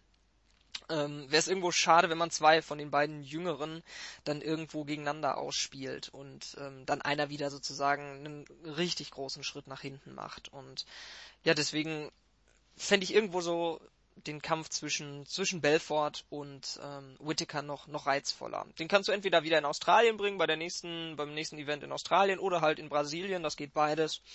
Und ähm, ja, wäre irgendwo was, was ich wirklich sehr gerne sehen würde. Ja, zumal Belfort hat einen ähnlichen Stil wie Brunson. Also bei Brunson war es halt so, er wollte eigentlich übers Grappling kommen, aber als er gemerkt hat, okay, Grappling ist heute nicht, nach vorne gegangen. Also das war so ein bisschen aus der Not geboren. Bei Belfort ist es halt so, das ist sein Kampfstil. Ne? Belfort geht immer aggressiv nach vorne und ähm, ich bin einfach gespannt äh, zu sehen, wie Whittaker damit zurechtkommt. Hier war es halt relativ einfach, das Ganze auszukontern, weil ich glaube, Bronson wusste selber nicht so wirklich, was er da macht. Nein. Aber bei, bei Belfort ist es halt wirklich so, das ist seine Strategie und äh, der weiß ganz genau, was er macht, wenn er da nach vorne geht. Deswegen wäre ich da durchaus gespannt, äh, wie Whittaker damit zurechtkommt, wie er darauf reagiert. Also das wäre wirklich ein interessanter Kampf. Ähm, die Frage ist halt dann, um jetzt mal ein bisschen Fantasy-Booking zu betreiben, wie macht man es dann? Dann hättest du Bisping Romero, hättest du Rockhold gegen Jacare, wenn man vielleicht an dem Fight festhalten würde. Wäre auf jeden Fall interessant. Dann hättest du Whittaker gegen Belfort. Und ähm, hatten wir, glaube ich, auch schon mal drüber gesprochen, ein Kampf, der auch sehr interessant wäre, Anderson Silva gegen Musashi. Nur habe ich dann die große Befürchtung, das ist jetzt so das Worst-Case-Szenario, dass Anderson Silva und Vitor Belfort gewinnen und wir im Grunde genommen die gleiche Konstellation haben wie vor fünf Jahren. Also ähm, das und dann, dann fahren die im Oktagon im, im Rollator umeinander rum und gucken, wer den anderen fangen kann oder was. Richtig, deswegen. Also äh, das ist dann natürlich immer die große Gefahr. Also ich glaube, wenn Whittaker und und oder Musashi gegen einen der beiden Veteranen verlieren würden, ich glaube, das wäre ein größerer größerer Rückschritt, als wenn sie jetzt gegen gegeneinander verlieren würden. Äh, deswegen glaube, bevorzuge dass, ich persönlich. Dass ein Sieg von Musashi gegen Silva, dann hat er den Title Shot sicher. Wenn Musashi es noch schafft, nach Belfort, Hall, ähm, jetzt dann auch noch Silva zu finishen, oder auch nur zu besiegen, dann kriegt er den Titelshot. Wenn er gegen Whittaker gewinnt, Whittaker ist, wie du gesagt hast, noch nicht so der ganz große Name, also glaube ich, reicht das dann bei der wirklich vollgepackten Division immer noch nicht aus, um eben den Titelshot zu, ähm, zu generieren. Und ähm, ja, ich glaube ehrlich gesagt auch, dass Musashi Silva in die Tasche stecken würde. Silva ist mittlerweile zu alt. Also bei aller Liebe, er ist vielleicht der beste aller Zeiten, vielleicht ist es John Jones, vielleicht George St. Pierre, aber Silva ist sicherlich auch ganz oben mit dabei. Aber wie alt ist er jetzt? 40, 41? Ich weiß es nicht. Jedenfalls. Ähm, ich glaube, er ist, er ist 40. 40 müsste er sein. Jedenfalls, ähm, ich rechne da Musasi gute Chancen aus. Also er hat sich ja auch ausgesprochen für einen Kampf. Also glaube ich, Musasi weiß, was er tut und ähm, deswegen wäre das mein Fight, den ich bucken würde. Musasi gegen Silver und Whittaker gegen gegen Dingens. Natürlich, es kann richtig schief gehen, aber es kann halt auch richtig richtig gut gehen. Und ähm, dann hast du halt zwei Leute, die Legenden geschlagen haben und ähm, bereit sind für für Höheres. Gut, ja, dann wären wir mit der Fight Night auch durch. Dann haben wir das Pensum an Events endlich abgearbeitet. Dann haben wir uns ja mal endlich kurz gefasst. ja, haben auch nur über zwei Stunden und 15 Minuten gebraucht. Ähm, ich meine, wenn wir jetzt schon so lange gebraucht haben, dann können wir es ruhig auch noch unnötig in die Länge ziehen und einfach mal ganz kurz über das Event am kommenden Wochenende sprechen. Ähm, da steht die Flyweight Division im Mittelpunkt. Wir hatten es vorhin schon mal kurz angerissen. Im Main Event des Abends wird die UFC Flyweight Championship auf dem Spiel stehen. Demetrius Johnson trifft auf den Gewinner von The Ultimate Fighter 24. Ähm, das war ja das Tournament of Champions, also praktisch 16 Champions treten in einer Ultimate Fighter Staffel gegeneinander an und der Gewinner dieser Staffel bekommt dann direkt einen Title Shot gegen Demetrius Johnson. Äh, Timothy Elliott hat dieses Turnier gewonnen, bekommt jetzt den Title Shot. Ähm, ich muss zu dem, also ich muss sagen, ich habe zu dem Kampf gar nichts zu sagen, weil Demetrius Johnson wird das Ding klar und äh, locker nach Hause bringen. Ähm, deswegen, also da kann ich mich relativ kurz fassen. Dann haben wir noch im Co-Main-Event die beiden Coaches gegeneinander. Joseph Benavides gegen Henry Cejudo. Äh, die haben die Staffel gecoacht. Und auch das ist ein, du hast es vorhin auch schon angesprochen und erwähnt, äh, ist ein guter Contendersbout. Die beiden sind in den Rankings auf 1 und 2. Also der Gewinner könnte da auch wieder einen Title Shot verlangen. Beide haben aber schon gegen den Champion verloren, genau wie Koji Horiguchi. Also eigentlich hat jeder in der Flyweight Division schon mal gegen Demetrius Johnson verloren. Also ich glaube, das ist jetzt kein, kein Argument für einen Ausschluss äh, aus dem Contenders Ranking. Aber ja, also Flyweight Division steht mal wieder im Fokus bei diesem Event, das Ultimate Fighter Finale. Aber ich glaube, wenn man ehrlich ist, ist die Flyweight Division aktuell wirklich die Division, die zusammen mit der Heavyweight Division am langweiligsten ist, oder?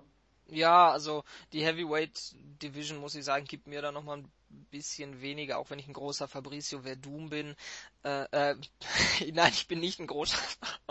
oh Gott, es wird spät.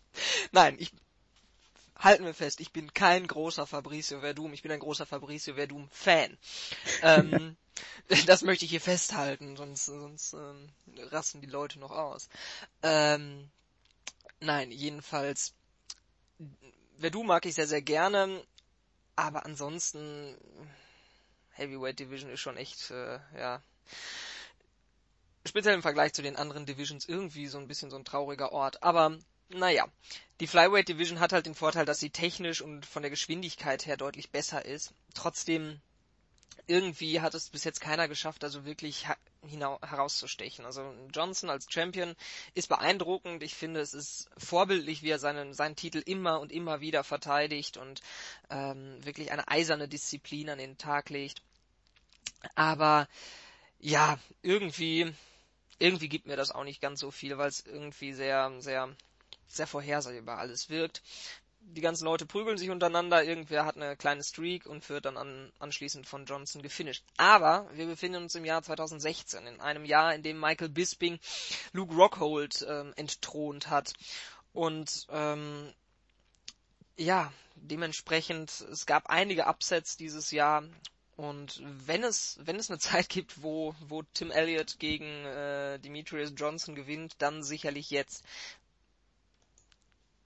versteht mich nicht falsch, ich rechne mit 95 äh, 95%iger Wahrscheinlichkeit damit, dass ähm, dass Demetrius Johnson das gewinnt. Er ist der klar bessere Fighter.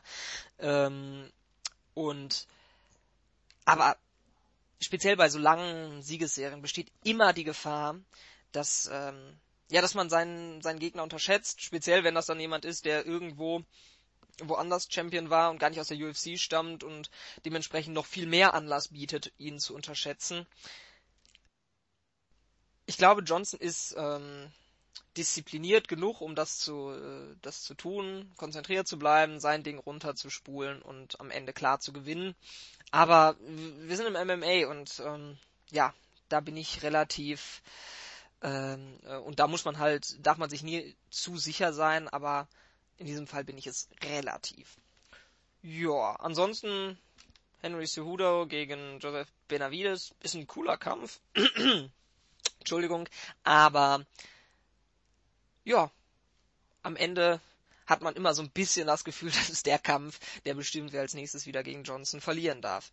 Ähm, noch ein Fall steht auf der Karte, soweit ich da richtig informiert bin, ist das Sarah McMahon gegen Alexis Davis. Und ähm, ja, vor, vor zwei, drei Jahren wäre das bestimmt eine Number One oder hätte das durchaus eine Number One Contenders Bout in der Bantamweight Division sein können. Die hat sich in dieser Zeit sehr, sehr stark entwickelt. Ähm, aber trotzdem ist das, hat das irgendwie hat, hat der Kampf was und so finde ich, ist diese Card eigentlich gar nicht mal so schlecht. Also ich freue mich schon auf die Card. Das werden sicherlich ein paar interessante Kämpfe. Es ist jetzt nicht so, dass ich da irgendwie drauf hinfiebere. Aber ähm, ich könnte mir schlechteres oder weniger Interessantes vorstellen, was ich an einem ähm, Samstagabend oder Sonntagmorgen gucken kann. Ja, also ich finde auch, dass die Card jetzt, wenn man sich mal die drei Fight Nights anguckt, äh, die wir jetzt reviewed haben, äh, dass die Card besser ist als alle drei Fight Nights äh, zusammen. Denn hier hast du wirklich einen Titelkampf, das ist natürlich schon mal ein großes Plus. Dann hast du mit äh, Benavides gegen Cejudo wirklich die Nummer eins gegen die Nummer zwei im äh, Contenders Ranking. Auch das gab es bei keiner der anderen drei Fight Nights. Dann hast du Jake Ellenberger gegen äh, Jorge Masvidal. Äh, ja, Masvidal. Auch das ist, auch das ist, wie ich finde, richtig interessanter Kampf. Ähm, ich meine, in der super stacked Welterweight Division ist es wirklich schwierig, da irgendwie auf sich aufmerksam zu machen. Ich meine, Ellenberger ist die Nummer 15. Ich glaube, Masvidal ist gar nicht gerankt. Nee, ist gar nicht dabei und das, das spricht, Division, ne? genau, das spricht für sich. Also das ist wirklich ein super interessanter Kampf. Ähm, dann hat man eben noch Sarah McMahon gegen Alexis Davis. Also man hat wirklich hier schon vier Kämpfe auf der Card. Ich sehe gerade, Gray Maynard ist noch auf dem Prelims im Main, äh, auf der Prelim Card in, im Main Event. Also das ist wirklich eine, eine solide Card und ähm, ja, wenn man sich mal die anderen Fight Nights anschaut, die jetzt in den letzten Wochen waren, dann muss man sagen, ist das wirklich eine Steigerung. Also die Main Card ist wirklich interessant und Maynard gegen Hall, äh, gegen Ryan Hall ist auch ein guter Main Event der Prelims. Also ich würde mich dir da anschließen. Das ist auf jeden Fall eine Karte, die man sich angucken kann. Äh, kurz zur Info, ist vollständig über den UFC Fight Pass zu sehen. Beginnt um 1 Uhr deutscher Zeit, also in der Nacht von Samstag auf Sonntag 1 Uhr beginnen die Fight Pass Prelims, um 2 Uhr die Fox Sports One Prelims mit dem Main Event, habe ich eben schon gesagt, Gray Maynard gegen Ryan Hall. Und dann ab 4 Uhr die Main Card im Main Event geht es um die UFC Flyweight Championship. Der langjährige Champion und der Fighter, der mich persönlich nicht sonderlich interessiert, wenn ich ehrlich bin. Demetrius Johnson trifft auf Timothy Elliott. Ähm, ja, damit schließt sich eigentlich ein schöner Kreis, weil ich hatte ja eingangs gesagt, bei unserer Pound-for-Pound-Diskussion, dass mir Johnson nicht viel gibt. Dabei bleibe ich auch. Lass mich aber mal kurz noch eben diesen Kreis unterbrechen, weil das ist gerade ein Gedankengang, der mir gerade gekommen ist, ganz spontan. Ähm, und den möchte ich mit einer Frage an dich ähm, einleiten. Glaubst du, dass die UFC vielleicht in der Vergangenheit nicht den allerbesten Job gemacht hat, so Leute wie Johnson zu promoten, weil das ist der dominanteste Champion der, der gesamten UFC. Könnte man den nicht besser promoten, anstatt ihn dauernd auf irgendwelchen Fight Nights den Titel verteidigen zu lassen und ähm, anstelle vielleicht, anstattdessen ihn vielleicht mal irgendwie ein bisschen mehr ähm, ja ins ins äh, in den Fokus zu rücken, weil wie gesagt, er ist Pound for Pound Number One Fighter, auch wenn er vielleicht nicht unser beider Lieblingsfighter ist, er ist einer der besten aller Zeiten. Also da kann man durchaus, ähm, das kann man durchaus so betrachten. Und ähm, könnte man da nicht noch mehr rausmachen? Ich glaube nicht. Ich glaube, das Problem ist einfach das generelle Interesse an der Flyweight Division. Es ist einfach so, gerade die, äh, die Casual-Fans, die wollen einfach sehen, dass sich große Typen auf die Fresse hauen und möglichst ausnocken. Und im Flyweight ist es halt so, dass die Kämpfe häufig über die Distanz gehen und dass eben einfach diese Powershots nicht gegeben sind. Also selbst ein John Dodson, den wir ja feiern aufgrund seiner, seiner Knockout-Power.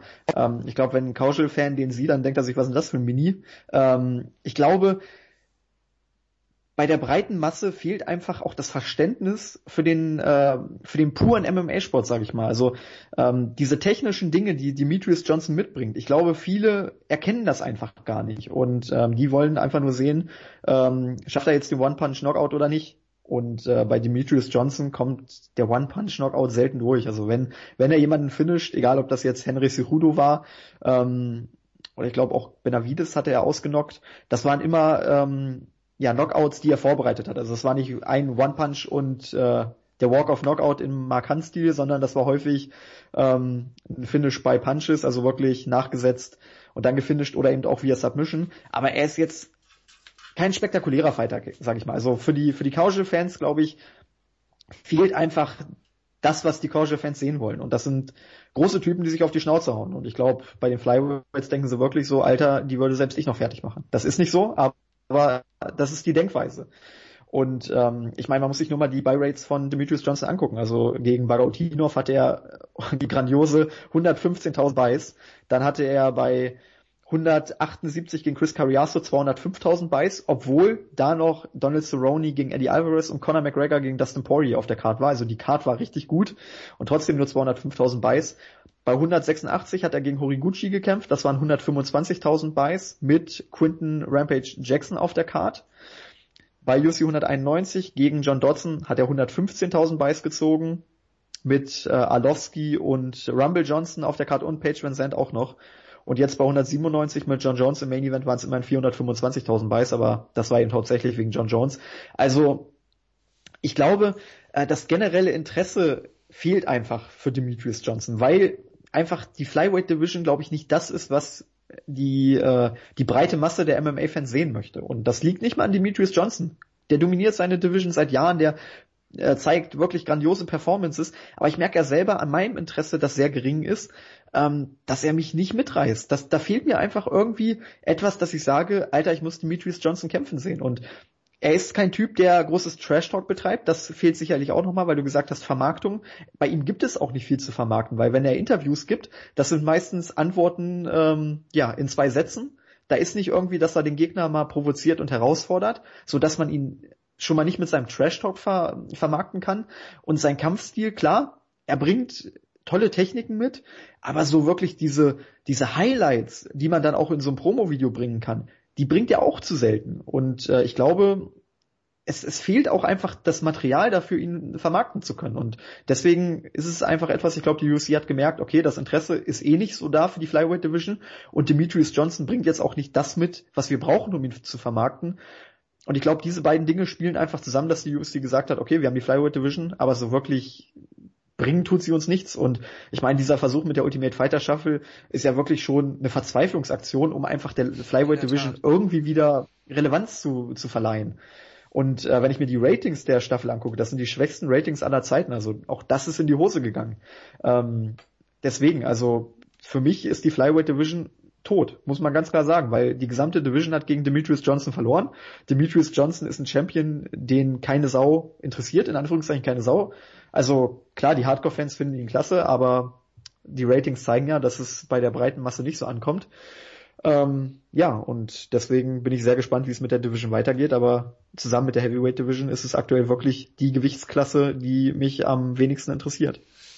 Ja, ich hoffe einfach, dass irgendwo die WME Group, die ja durchaus im Vermarkten von Sachen spezialisiert ist, ähm, dass die da irgendwie noch mal ein bisschen, ein bisschen reinhaut, weil ich glaube schon, dass da noch Potenzial ist. Alleine schon dieses The Greatest Ever und all sowas, das müsste man ein bisschen häufiger, äh, häufiger bringen. Ihn noch ein bisschen häufiger. Ich weiß nicht, hätte es geschadet, vielleicht äh, Demetrius den Titel nochmal irgendwo bei 200 oder bei 205 verteidigen zu lassen oder irgendwo nochmal bei Rousey oder McGregor mit auf die Karte zu packen. Stattdessen ist er jetzt wieder in irgendeiner Fight Night von die letztendlich niemand wirklich also jedenfalls von den Casual-Fans, niemand wirklich interessiert. Und ähm, gleiches gilt bei mir auch für Dominic Cruz. Der ist im Vergleich zu äh, Johnson, hat er richtig was drauf am, am Mikrofon. Der ist charismatisch, der kann sich ausdrücken, der betreibt Trash-Talk. Aber auch der wird nicht vernünftig ähm, nicht vernünftig promoted, finde ich. Also ich glaube, beide könnte man wirklich nochmal deutlich besser darstellen. Und das braucht vielleicht ein bisschen Zeit, aber ich freue mich jetzt erstmal ganz doll, dass Dominic Cruz bei Ronda Rousey mit auf der mit auf der Card ist. Und ähm, ja, vielleicht kann er ja dann da, falls er gewinnen sollte, so ein bisschen was von der Popularität abgreifen, weil mh, mm, umso ausgeglichener eben die Divisions, was die Aufmerksamkeit anbelangt, sind, umso, umso umso mehr Gleichgewicht und umso mehr ähm, Ausgeglichenheit hat das gesamte UFC-Produkt als, als, äh, als Company.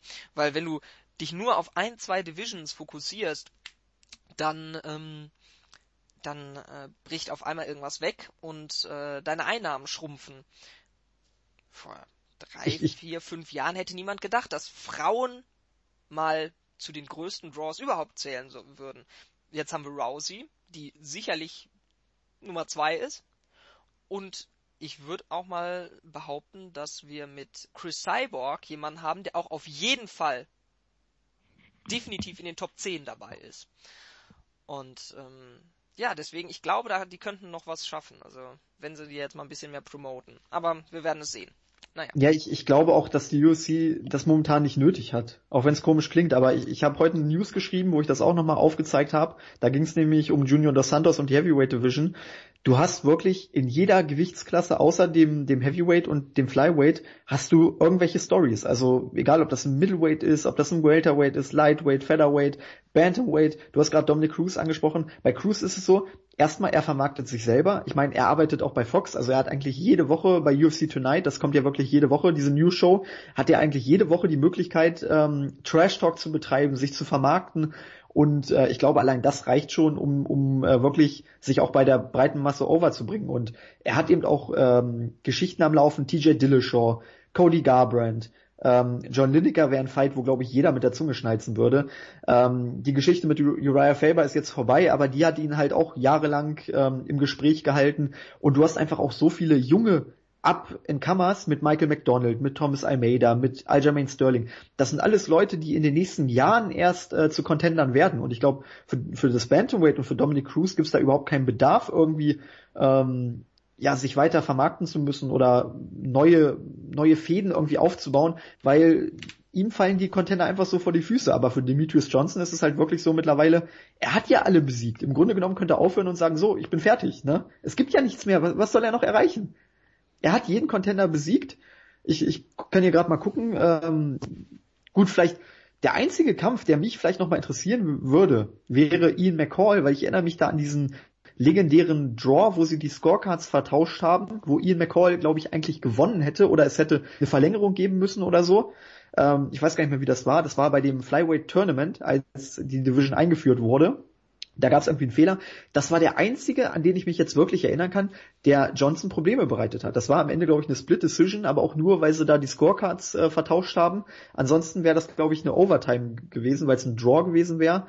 Ähm, das wäre ein Kampf, wo ich sagen würde, okay, das würde mich nochmal interessieren, aber alle anderen, da kannst du die Division durchgehen, da gibt's nicht einen Kampf, wo ich sage, wow, der wird äh, Demetrius Johnson gefährlich. Ich hatte ja zum Beispiel mal Hoffnung in Louis Smoker, der ähm, im Sommer eine richtig gute Performance hatte, jetzt aber auch wieder verloren hat. Äh, bei Sergio Pettis hatte ich auch so gedacht, wenn der irgendwann mal wird wie sein Bruder, dann geht die Post ab, aber da kommt ja auch nicht mehr viel. Also ich glaube, das Flyweight äh, hat auch einfach das Problem, dass es einen dominanten Champion gibt, ähm, bei dem aber das Interesse fehlt. Also Anderson Silva oder GSP haben die Divisions auch dominiert, aber das Interesse war einfach da und hier ist es halt nicht da.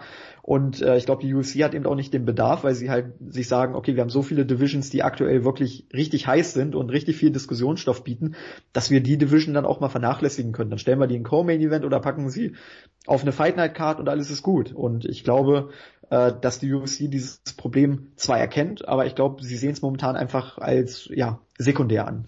Und äh, ja, ja wär, deswegen, ich glaube einfach nicht, dass es sich irgendwie ändern wird in, in näherer Zukunft. Ja, das wäre durchaus cool hier. Aber dafür müsste der arme Uncle Creepy mal langsam mal wieder irgendeinen Kampf bestreiten. Das, man hat irgendwie das Gefühl, auf dem liegt ein Fluch. Irgendwie ich weiß nicht, wann hat er seinen letzten Kampf bestritten? Ich habe das Gefühl, ich lese immer nur von irgendwelchen Absagen. Entweder er ist verletzt, sein Gegner glaub, ist verletzt. Glaube 2014. Ich kann noch mal gucken. Ich glaube 2014. Und er war gar nicht so, also er war auch verletzt, aber ähm, so oft jetzt auch nicht. Das, ähm, naja, aber das wäre auf jeden Fall eine spannende Sache. Aber zum Beispiel, keine Ahnung, Henry Cejudo, da liege ich doch richtig. Ist er nicht olympischer Goldmedaillengewinner im Wrestling? Ja, doch. Ja, er, er hat gewonnen, aber der Kampf, hast du den Kampf noch im Kopf? Ja, natürlich. 197? Absolut. Das war, also ganz, ganz, das war eine einseitige Geschichte und ich muss ganz ehrlich sagen, den Kampf will ich nicht nochmal sehen. Das war, so blöd es klingt, langweilig, weil einfach überhaupt keine Spannung da war, dass äh, Cejudo den Kampf gewinnen kann. Definitiv, da stimme ich dir absolut zu. Aber ich finde, da hat man im Vorhinein den Fehler im Promoten gemacht. Man hätte sagen müssen, hier, wir haben einen olympischen Goldmedaillengewinner. Ähm, wenn ich richtig liege, ist er der Erste, oder? Hat, ne, Ronda hat nur Hat, hat Bronze, Bronze, oder? Ähm, Dingens, äh, Romero hat Silber geholt. Aber ich glaube, er war der erste Goldmedaillengewinner. Und ähm, ich weiß nicht, das hätte man, das habe ich mir damals schon in der Vorberichterstattung und in, in, in, in den Promos gedacht. Den hätte man doch echt noch ein bisschen, also das hätte man mehr hervorheben müssen. Mensch, wir haben hier einen Goldmedaillengewinner im, im Wrestling, also prädestiniert fürs, äh, fürs MMA. Und das hat man irgendwie nicht so wirklich getan. Also, ähm, man hat, natürlich, man hat es promoted, aber irgendwo so ein bisschen halbgar. Und ähm, da hätte ich mir einfach mehr gewünscht, weil klar, am Ende war es einseitig, aber das hätte dann wiederum auch wieder zur äh, die Reputation von von ähm, von äh, Johnson noch gesteigert. Mensch, er hat einen olympischen Goldmedaillengewinner geschlagen ne? und deswegen, ich glaube, da hat man schon in der Vergangenheit ein bisschen Fehler gemacht. Da war, ich glaube, Ariel Helwani hat da auch mal irgendwann was zu gesagt, dass er da irgendwie, ähm, dass sie da ja nicht immer so den allerbesten Job gemacht haben. Aber naja, mal gucken. Vielleicht äh, werden ja die neuen Besitzer noch ein bisschen mehr, die ja auch so auf den finanziellen Aspekt gucken, ein bisschen mehr, ähm, ja, darauf acht geben, dass, äh, dass man jeden Titelkampf so gut promotet, wie es irgendwie nur geht. Weil ich bin mir sicher, dass man damit keine Millionen Buy-Rate knacken wird mit, mit, äh, mit DJ. Aber dass man es schafft, vielleicht so 200.000, 300.000 zu generieren, das wäre doch irgendwo eine nette Sache. Oder halt eben als Co-Main-Event mal von, von McGregor oder so. Du brauchst bei McGregor, wenn der im Main-Event steht, dann musst du nicht irgendwo noch, ähm, ich weiß es nicht, einen Middleweight-Title-Fight oder einen Light-Heavyweight-Title-Fight bringen. Dann kannst du auch einfach mal noch so einen Kampf bringen und den ein bisschen, äh, bisschen was an Dingens abgreifen lassen. Naja, wir werden es sehen. Ne? Genau. Wir wollten eigentlich nur kurz über die Card sprechen. Äh, das Oh. Ganze ist mal wieder ausgeartet in eine allgemeine Diskussion über Vermarktungsstrategien der UFC und äh, die Zukunft der Flyweight Division. Aber gut, ähm, umso besser. Nochmal ein neues Thema mit eingebracht. Ja, ich würde sagen, wir machen jetzt einfach mal einen Haken hinter das Ganze, denn äh, wir sind schon wieder bei über zwei Stunden, fast zweieinhalb Stunden. Ähm, Was jetzt schon? ja, ich, ich glaube, wir wollen die User ja auch nicht äh, überfordern. Genau, deswegen. Also, ich würde sagen, wir beenden das Ganze für heute. Ich bedanke mich bei dir, hat wie immer Spaß gemacht. Ich gebe das Ganze gerne zurück, mir auch. Und ja, es gibt wie immer viel zu besprechen. Und wenn, wenn ihr so ein bisschen die Newslage verfolgt habt, dann wisst ihr, dass wir hier eine sehr exklusive Auswahl an Themen getroffen haben und ähm, dass es in den nächsten Wochen sicherlich nicht weniger wird. Ähm, ich sag nur Stichwort MM, MMAAA, die Mixed Mar- Martial Arts Athletes, Athletes Association. Das ist etwas, über das wir noch ähm, sprechen werden. Über John Jones, über Lyoto Machida, über äh, McGregor, über die Fights bei 206. Also ich glaube, ähm, nächste Woche werdet ihr auch wieder einen, einen Goliath unter den, unter den Podcasts bekommen. Genau, ich würde sagen, dabei belassen wir es und in bester Carsten Schäfer-Manier sagen wir Tschüss, bis dann. Adiosos.